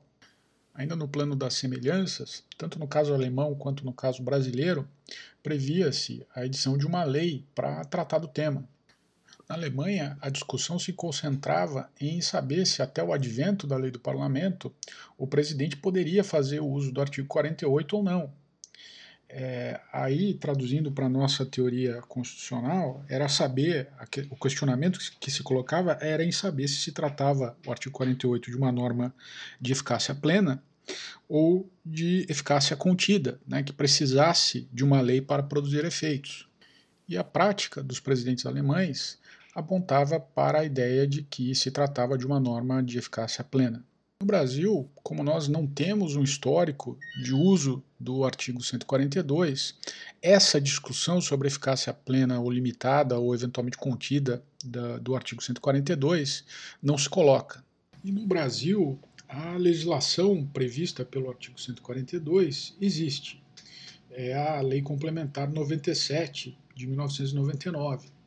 E o foco dessa lei, embora pretensamente ela tenha que dispor sobre a operacionalização das Forças Armadas para atuação eh, nas hipóteses do artigo 142, eh, o foco dela eh, se concentra na, naqueles, naquelas situações de movimentos multitudinários para a garantia da lei e da ordem. É, a pergunta que fica, e eu já tratei disso no meu artigo de um ano atrás, a pergunta que fica é se, a, em razão do foco a, da lei nessas hipóteses de, nessa hipótese específica de garantia da lei e da ordem, se isso significaria que as demais hipóteses do artigo 142, a saber, né, defesa nacional e uh, garantia dos poderes constitucionais, se essas duas outras hipóteses estariam, vamos dizer, é, vedadas. Né? E é, me parece que não, pelo seguinte, né, é, não se pode interpretar a Constituição né, à luz da lei. Né? É o contrário. E a Constituição, como nós vimos, estabelece essas três hipóteses separadas né, para a atuação do presidente da República com o auxílio das Forças Armadas. É, e mais, lendo especificamente os termos da Lei é, Complementar 97, é, ela não traz restrição à atuação nas demais hipóteses, embora o foco dela seja efetivamente a da atuação para garantia da lei e da ordem. Quando nós olhamos o parágrafo 1 do artigo 15, a, a, lei dispõe que compete ao presidente da República a decisão do emprego das Forças Armadas por iniciativa própria ou em atendimento a pedido manifestado por qualquer, por qualquer dos poderes constitucionais, por intermédio dos presidentes do Supremo Tribunal Federal, do Senado Federal, da Câmara dos Deputados. Este dispositivo né, é que no fim das contas, acaba tratando das outras hipóteses de cabimento do artigo 142 e, longe de limitar né, essa atuação, ele faz aquilo que efetivamente o parágrafo 1 do artigo 142 requer, que é operacionalizar a coisa. Né? E, vamos dizer, mesmo se a lei complementar eh, 97 pretendesse veicular qualquer limitação às hipóteses de cabimento do 142, ela seria, nesse particular, inconstitucional porque o âmbito de regulamentação que o Constituinte de 88 deixou ao legislador nesse assunto é meramente operacional. Né? O, lembremos, o parágrafo 1 do artigo 142 estabelece que a lei complementar a ser editada né, tratará das, entre aspas, normas gerais a serem adotadas na organização, no preparo e no emprego das Forças Armadas. Ela não trata né, a, legislação a ser editada, ela não trata e nem poderia tratar das hipóteses de cabimento e nem das medidas cabíveis. Ela trata apenas e tão somente, né, é, essa é a sua função no esquema do artigo 142, de operacionalizar o emprego das Forças Armadas. Apenas e tão somente isso. É, Trata-se, considerando a legislação requerida pelo artigo 142, de um campo muito mais restrito para a regulamentação é, do que se nós pensarmos que ele tem o condão de, vamos dizer, traduzir o artigo 142, né? É o que é evidentemente errado. Pois bem, e já no bojo aí das discussões políticas, no bojo dessa enorme crise política que nós enfrentamos, foi uh, ajuizada em junho de 2020 uh, uma ação direta de inconstitucionalidade para, é a DIN 6457 do Distrito Federal, que caiu sob a relatoria do ministro Luiz Fux, e que buscava é, obter um pronunciamento do STF é, interpretando a Lei Complementar 97 como uma lei que restringiria o cabimento do artigo 142.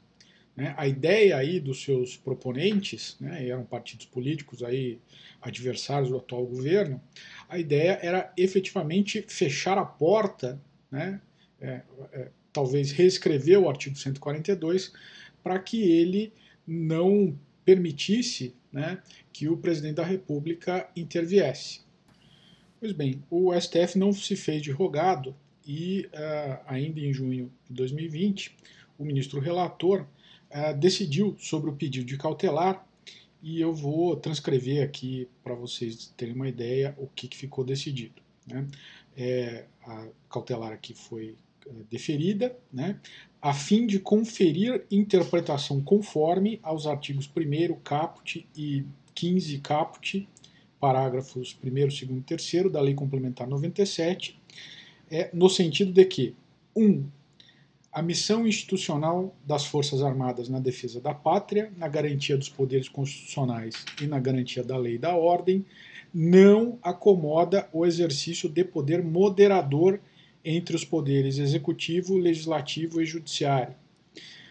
Aqui é, o, é, é um, no fim das contas, é um jogo aí de cartas marcadas com a, o parecer da OAB. Quem, é, eu tratei desse argumento né, de que é, o Exército, as Forças Armadas não são o poder moderador, enfim, eu tratei disso no meu artigo anterior. Então, eu, eu, eu quem quiser um aprofundamento nesse sentido pode é, acompanhar isso lá. Né, e também no, no, no episódio do podcast específico sobre esse assunto. E, bom, o STF, aí na, nas palavras do ministro Fux, comprou essa tese. Né? É, dois, a chefia das Forças Armadas é poder limitado, excluindo-se qualquer interpretação que permita sua utilização para indevidas intromissões no independente funcionamento dos outros poderes, relacionando-se a autoridade sobre as Forças Armadas às competências materiais atribuídas pela Constituição ao presidente da República. 3 a prerrogativa do presidente da República de autorizar o emprego das Forças Armadas por iniciativa própria ou em atendimento a pedido manifestado por quaisquer dos, dos, outros poderes constitucionais, por intermédio dos presidentes do STF, do Senado e da Câmara, não pode ser exercida contra os próprios poderes entre si.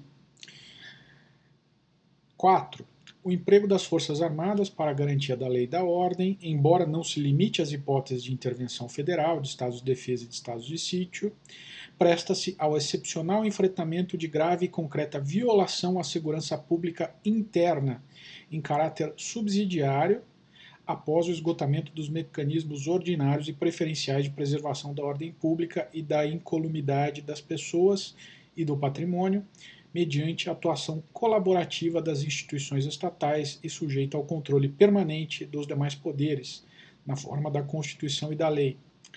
Bom, como nós verificamos aí dos seus termos, a decisão busca reduzir a aplicabilidade do artigo 142 àquela hipótese de manutenção da lei da ordem e situações multitudinárias, né, o que significa, na prática, esvaziar um mecanismo de solução de crises querido pelos constituintes de 1988. Ao interpretar os dispositivos da Lei Complementar 97 de 1999, o STF pretende reescrever, na minha opinião, o artigo 142, o que não é possível. Como pretender, como se faz nessa decisão, que a decisão de intervenção do presidente da República para a defesa dos poderes constitucionais não pode ser exercida contra os próprios poderes entre si, se juridicamente né, um poder constitucional só pode ser ameaçado pela atuação abusiva ou inconstitucional de outro poder constitucional. Né? É, mas, né, como pretender sustentar que a chefia das Forças Armadas é um poder limitado, se é a própria razão de ser do artigo 142 dotar o presidente da República de todos os poderes necessários para salvar a própria Constituição. É, essas inconsistências, a meu ver, porque são terríveis, né? enfim, é um completo é, desvirtuamento do, do, significado do artigo 142, é, é, denotam né, uma total incompreensão da função desse dispositivo uh, no arranjo de poderes da Constituição Federal, né? é, o que por si só já torna essa decisão inaplicável. Né? É, mas existe um problema mais grave e que não pode ser ignorado. Na sistemática da Constituição de 88, não é o STF que decide sobre a exceção. Essa competência, né, na minha opinião, nos termos do artigo 142, caput, é do presidente da República. O STF não é o soberano.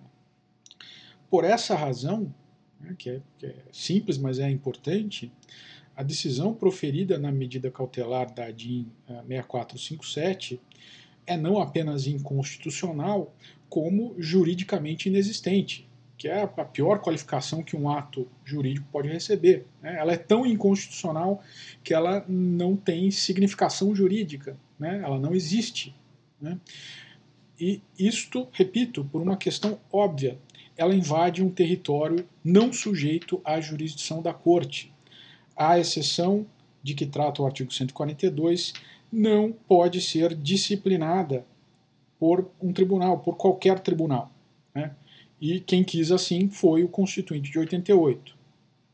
Agora, é importante falar dos limites. Né? É claro que um artigo como o 142 ele é, é, concede ao presidente da República é, um poder amplo de ação. Né? Nós já dissemos e já uh, demonstramos né, no episódio de hoje que, uh, sendo um dispositivo que disciplina a exceção e que se destina a resguardar a própria ordem constitucional, então o leque de ações uh, disponíveis aí ao presidente da República é bastante amplo. Né? Mas, como se trata de uma atuação destinada à garantia da própria Constituição, né, e não a, a, a, a, colocação de uma nova Constituição em seu lugar, é, então é claro que esta também é uma atividade limitada. Né. É, eu chamei esses limites de limites estruturais, né, um pouco na linha da interpretação que o Carl Schmitt fez do artigo 48 uh, é, na Alemanha. Né. É, bom, primeiro dos limites seria uh, o mais óbvio, né, o presidente não pode substituir a Constituição de 88 por outra. E também não pode emendá-la por decisão sua. Né? Então, é, ele atua para resguardar a ordem constitucional e não para alterá-la ou colocar outra em seu lugar. Segundo, temos o princípio democrático. Né? É, isso está na essência da nossa Constituição. É, por isso, o presidente da República, que é ele próprio um agente eh, público eleito, né, um agente político eleito, ele não está autorizado a abolir as eleições ou a não realizar eleições nos prazos legalmente estabelecidos, ou ainda né, extinguir ou abolir cargos eletivos previstos na Constituição de 88, porque isso seria efetivamente é, é, é, afetar a própria estrutura né, da, da, da lei fundamental. Uh, um terceiro limite é o da forma federativa de Estado. Né? O presidente não pode alterar competências da União, Estados e municípios. E nem tampouco pode abolir ou criar entes federativos. Né? Isso está fora aí da, do âmbito de atuação fundada no artigo 142. Quarto, o presidente não pode abolir direitos e garantias individuais. Note, aqui é abolir. Né? Eventualmente, direitos e garantias individuais terão que ser restri restritos, né? Como condição da própria aplicabilidade do 142. Né? Nós vamos ver um, uma hipótese é, quando nós tratarmos aqui do, do, do, modo de operacionalização do artigo. Né? É, por isso, né, ele não pode abolir direitos e garantias individuais, excetuando-se uh, as medidas necessárias para o enfrentamento da emergência e o retorno à normalidade. Né? E agora nós vamos entrar efetivamente no, no ponto central, né, que os, mesmo os defensores aí de algum sentido no artigo 142 se recusam a ir, né, é como uh, operacionalizar o artigo 142, né, se amanhã o presidente da República tivesse que utilizar uh, o artigo 142, como que ele deveria fazer. Né? Primeira coisa, o ato próprio do presidente da República é o decreto.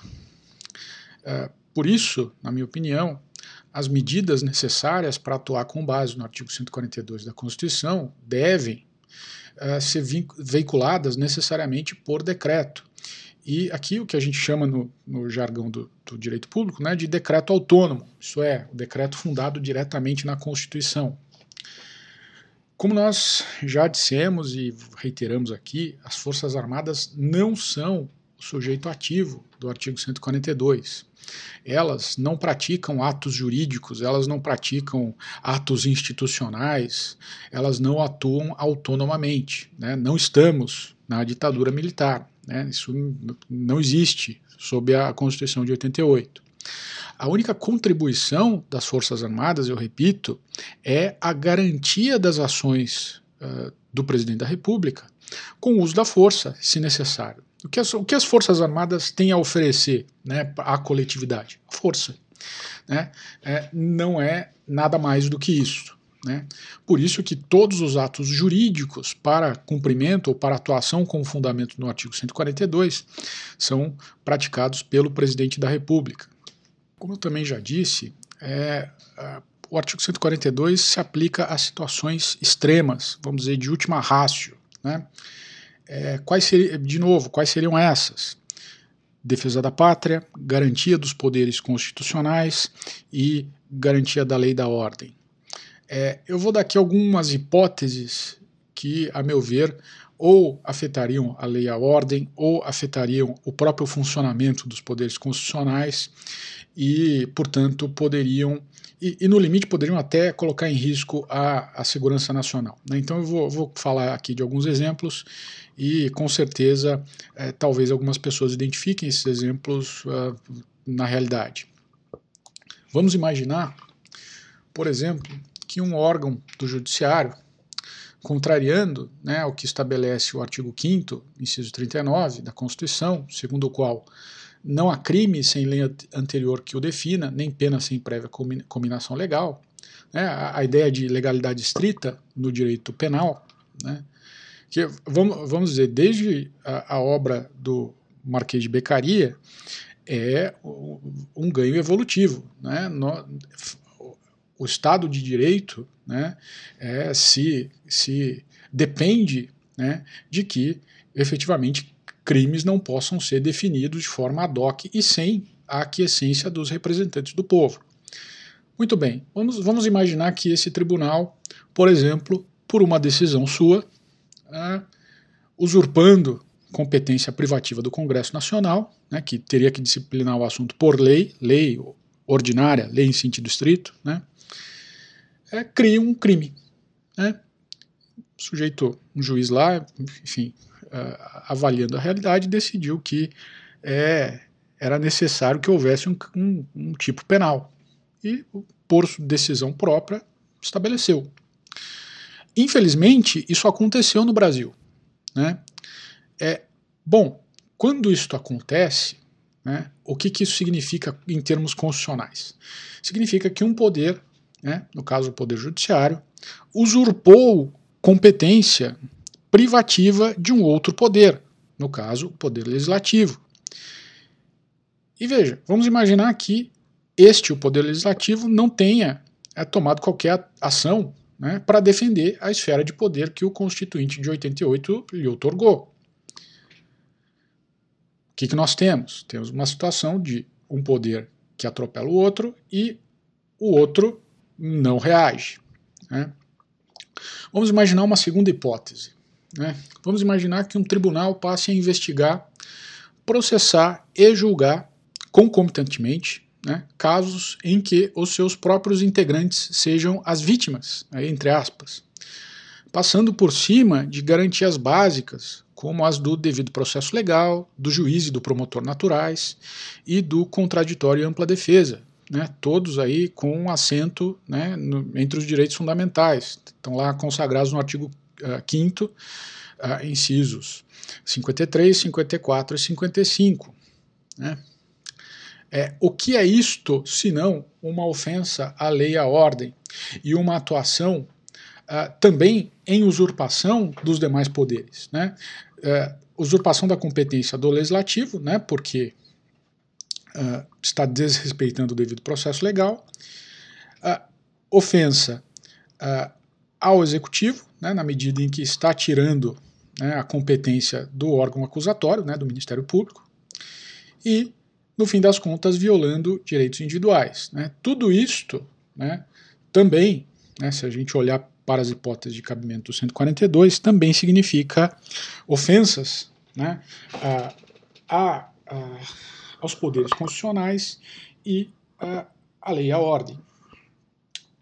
Vamos imaginar também um caso muito grave em que um tribunal decida né, instituir censura sobre indivíduos, né, negando uh, o acesso a redes sociais e outras formas de comunicação, né, proibindo jornalistas de, de, fa de, fazer o seu próprio, de uh, executar o seu próprio ofício, né, e violando, né, assim, a um só tempo o direito à liberdade de consciência e de expressão, né, que tá, estão no artigo 5 inciso 9, e as garantias de todas as formas de comunicação social contra, entre aspas, qualquer censura de natureza política, ideológica e artística. Isso está no parágrafo 2 do artigo 220. Isto não significa né, uma violação da lei e da ordem? É, vamos imaginar é, uma, uma hipótese adicional. Vamos imaginar que um poder deliberadamente se coloque contra outro poder né, praticando atos cuja única finalidade é extraviar o exercício das competências privativas desse último, ah, proibindo nomeações que são de, da esfera exclusiva desse poder, proibindo que o, ah, esse poder execute as ações que lhe são privativas, né, por exemplo, no enfrentamento da pandemia. É, isto não, não significa né, a, a todas as luzes, né, uma violação do mandamento constitucional de independência e harmonia entre os poderes, que está no artigo 2 da Constituição, e, portanto, por via reflexa, sendo cabimento de atuação fundada no artigo 142, que coloca lá expressamente a defesa dos poderes constitucionais como uma das hipóteses de atuação do presidente da República, é vamos além.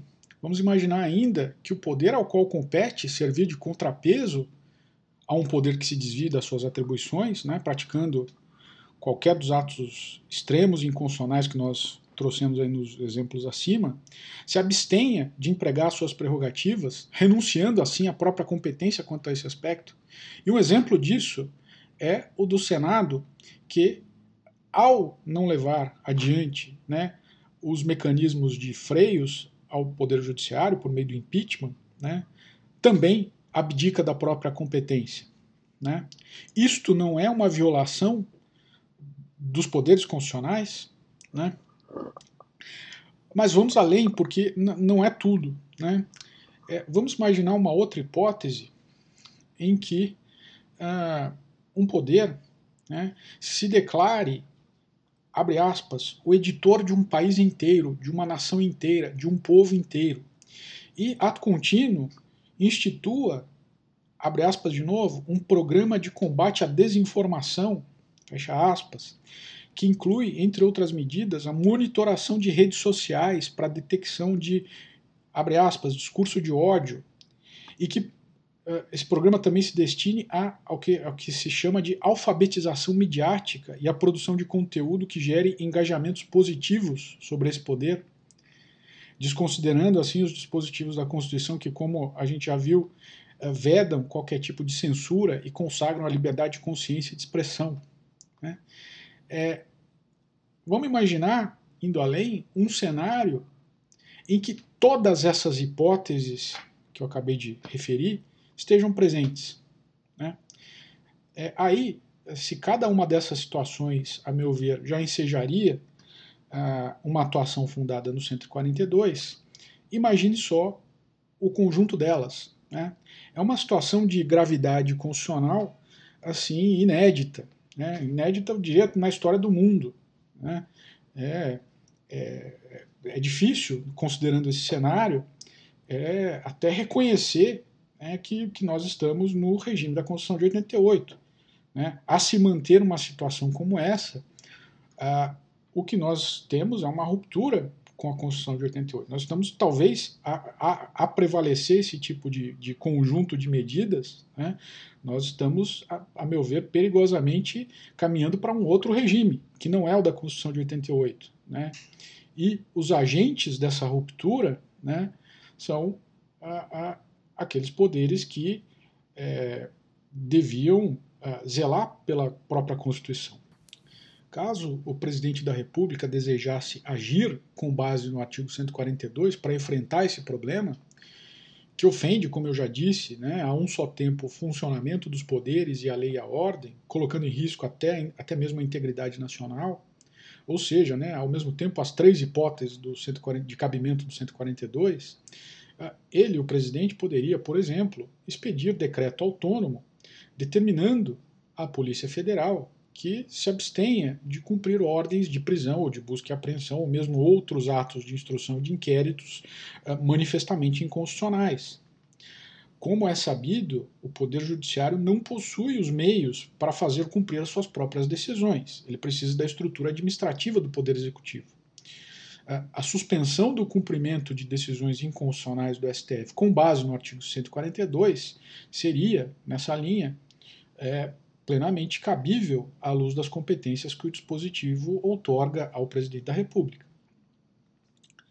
É, pode acontecer, e aí é, é importante nós entendermos a, a, a, dinâmica de uma atuação fundada no artigo 142. Né?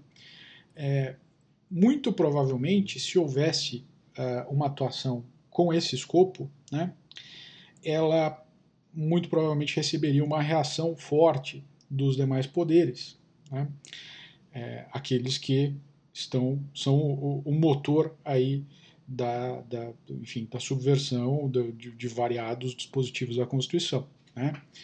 É, recentemente, um artigo que foi publicado na Folha de São Paulo, no dia 28 agora de agosto, chamado Intervenção Armada, Crime Inafiançável e Imprescritível, escrito, assinado pelo ministro Ricardo Lewandowski, na verdade é, eu entendo que ele fala pelo STF nesse artigo, ele deixou claro que caso o presidente se utilizasse das competências do artigo 142, contra ele né, se voltariam as artilharias aí do STF e do Poder Legislativo, numa guerra institucional que só terminaria quando o presidente estivesse preso. Nessa circunstância, em que a, a ordem, por exemplo, né, fundada no artigo 142, a Polícia Federal, para que não cumpra é, decisões manifestamente inconstitucionais do STF, é, seria ah, muito provavelmente ineficaz. Né? E o que deveria, né, ou, ou o que poderia o presidente, nessa circunstância, fazer? Né? A medida ah, pretendida foi ineficaz e a Constituição continua ameaçada. É, se não houver uh, nenhuma outra alternativa, uma medida disponível, e lembrem, nós estamos tratando aqui da exceção, né, uh, poderia ser a remoção de um ou mais ministros do STF. Uh, é um ato extremo? Sim, mas é um ato coberto pela exceção. E ele se destina à manutenção dos poderes constitucionais e da lei e a ordem. Né? Se o objeto vamos dizer, da origem né, dos distúrbios, né, quer a, ao funcionamento dos poderes constitucionais, quer a lei e a ordem, quer mesmo a integridade nacional, for o ministro do STF, o poder deferido ao presidente da República pelo artigo 142, disciplinando a exceção, a meu ver, permite que um ministro seja removido. E vamos pensar, né, nessa circunstância, alguém né, aí com a, a, mentalidade ainda da normalidade, pode perguntar, bom, é, e é, é qualquer agente público, para ele ser removido do seu cargo, né, ele precisa aí é, receber as garantias do devido processo legal, né, tem que dar, deixar o sujeito se defender, acusá-lo de uma infração funcional e tudo mais. Né. É, veja, é, o ministro, eventualmente ah, removido nessas condições, né, é, é, na verdade, ele está sendo removido no momento de exceção. Né? E a exceção é um momento de imprevisão constitucional, onde as soluções normais para situações normais não se aplicam.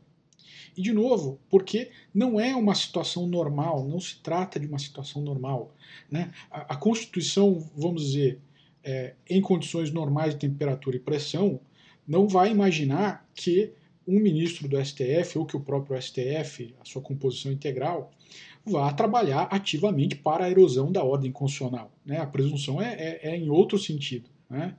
Ao mesmo tempo, a Constituição não vai prever, né, não, não é normal constitucionalmente que um poder como o Congresso, né, a quem cabe estabelecer os tipos penais, a quem cabe é, realizar os freios e contrapesos ao, aos outros poderes, em especial ao Poder Judiciário, né, ninguém vai imaginar, em condições constitucionais normais, que esse poder vá se abster né, de reclamar as próprias competências. Né, e que né, é, todos né, os dois poderes, o legislativo e o judiciário, vão uh, se consertar para inviabilizar né, qualquer atuação do poder executivo. Né? De novo, não é uma situação constitucionalmente normal esse tipo de situação. Por isso, né, garantias como o devido processo legal, como uh, vitaliciedade, né, elas não se aplicam numa situação de exceção né, simplesmente não se aplicam. Portanto, né, o ministro eventualmente removido, ele terá direito ao devido processo legal se o presidente, no seu decreto, assim o estabelecer. E não vai ter, né, e perderá o cargo se assim estiver decidido no decreto. Né?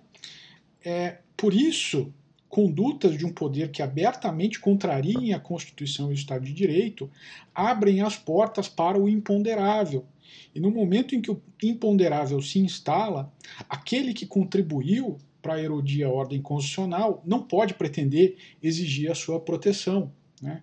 Não se pode alegar aí a própria torpeza em benefício próprio.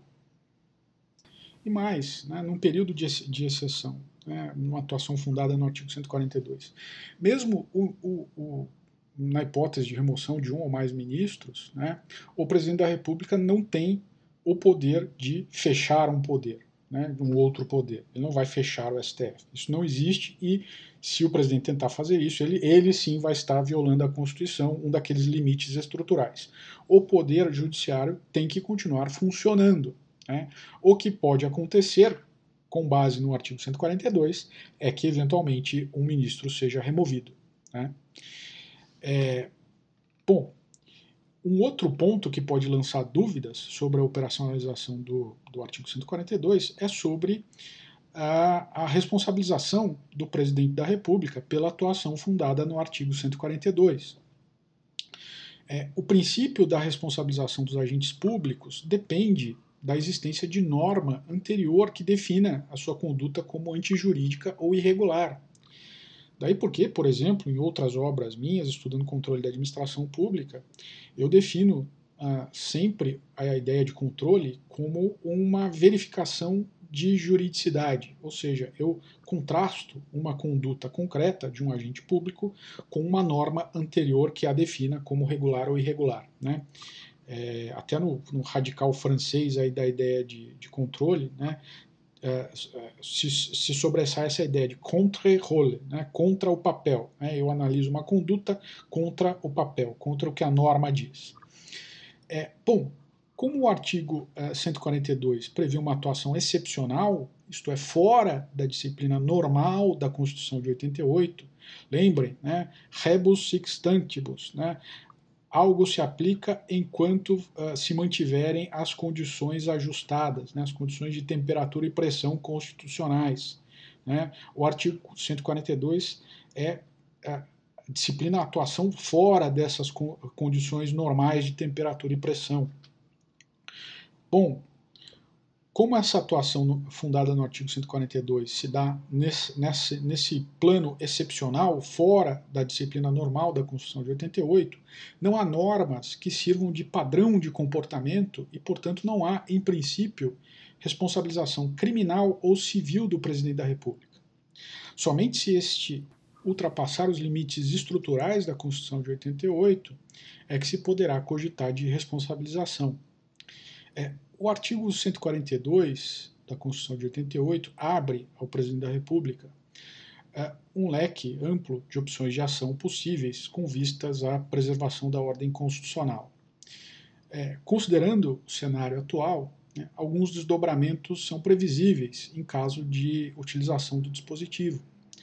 É, o primeiro, como eu já mencionei, é o de reação do STF e do Congresso Nacional, uh, nesse caso, no caso do Congresso, mediante processo de impeachment. Né? É, por exemplo, né, poderiam acusar o presidente de obstar a, o cumprimento de uma decisão judicial, e isto, à luz da uh, Lei uh, 1079, configura crime de responsabilidade. Bom, portanto, caberia impeachment contra o presidente. Né?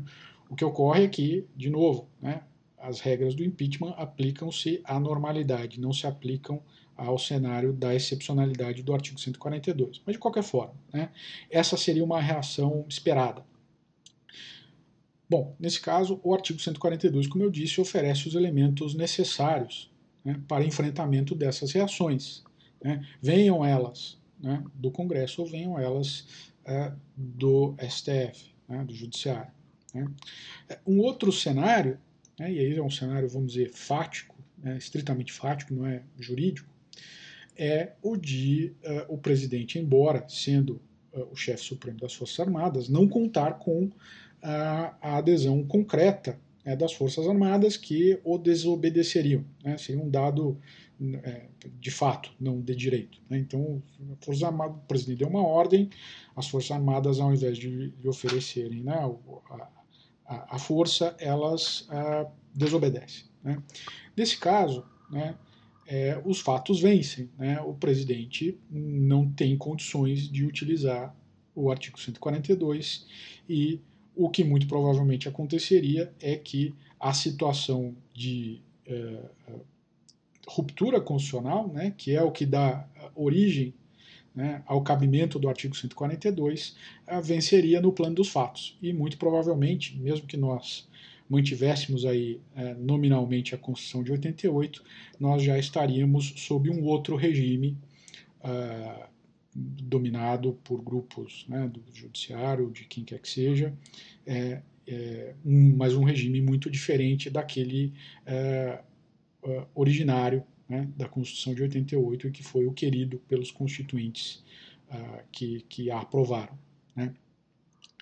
É, bom, é, levar essa discussão né, até o final, como eu fiz aqui, né, é claro, né, pode ser chocante para alguns, porque, de novo, nós não estamos acostumados a pensar é, fora da normalidade. Né, mas o artigo 142 trata disso. Né, e e quem uh, o lê, né, mesmo sem ter esse conhecimento histórico, sem ter essa, essa recolocação do problema à luz de uma teoria constitucional mais ampla, é, a, a, quem lê, se, se fizer essa leitura de, de boa fé, ela vai intuir que efetivamente uh, o artigo 142 disciplina a exceção e ele permite que o presidente da República, né, como uma medida de última rácio, é, agindo para a defesa da Constituição, é, pratique todas as medidas ah, necessárias. Né? É, de novo, né, é, quando você mexe com um material radioativo, né, ele pode servir tanto para fazer uma bomba atômica quanto para curar o câncer. Né? Então, é, é, claro, todos os instrumentos políticos, todos os instrumentos jurídicos, né, é, longe de serem bons ou maus em si mesmos, eles uh, são definidos, né, muito, na maioria dos casos, pelo uso que se faça deles. Né? Um uso que pode ser benéfico, que pode ser bem intencionado, que pode é, realmente visar a preservação da ordem constitucional, e, a meu ver, é para isso que o 142 serve, mas também pode ser mal usado. Né? Caindo em mãos erradas, pode ser mal utilizado. Mas, de novo, não é culpa do dispositivo, é, é culpa eventualmente de quem faça uso. Né?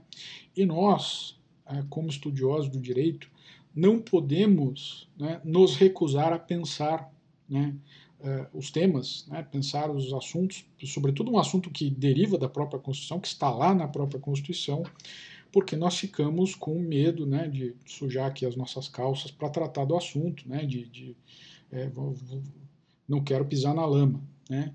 É, veja, este é o cenário que a própria Constituição dá. Né, e o que nos cabe é tentar fazer né, a melhor compreensão dela é, possível. Né e que vise aí ao bem é, coletivo. Né? É, é, de novo, como eu sempre termino os episódios, eu sempre fico à disposição né, para o debate, para as observações de vocês.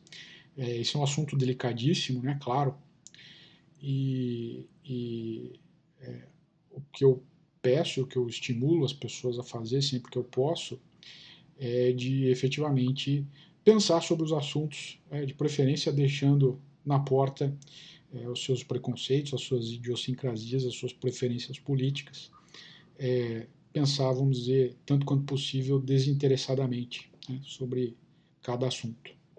É, bom, eu me despeço, desejo a vocês aí uma ótima noite e um grande abraço.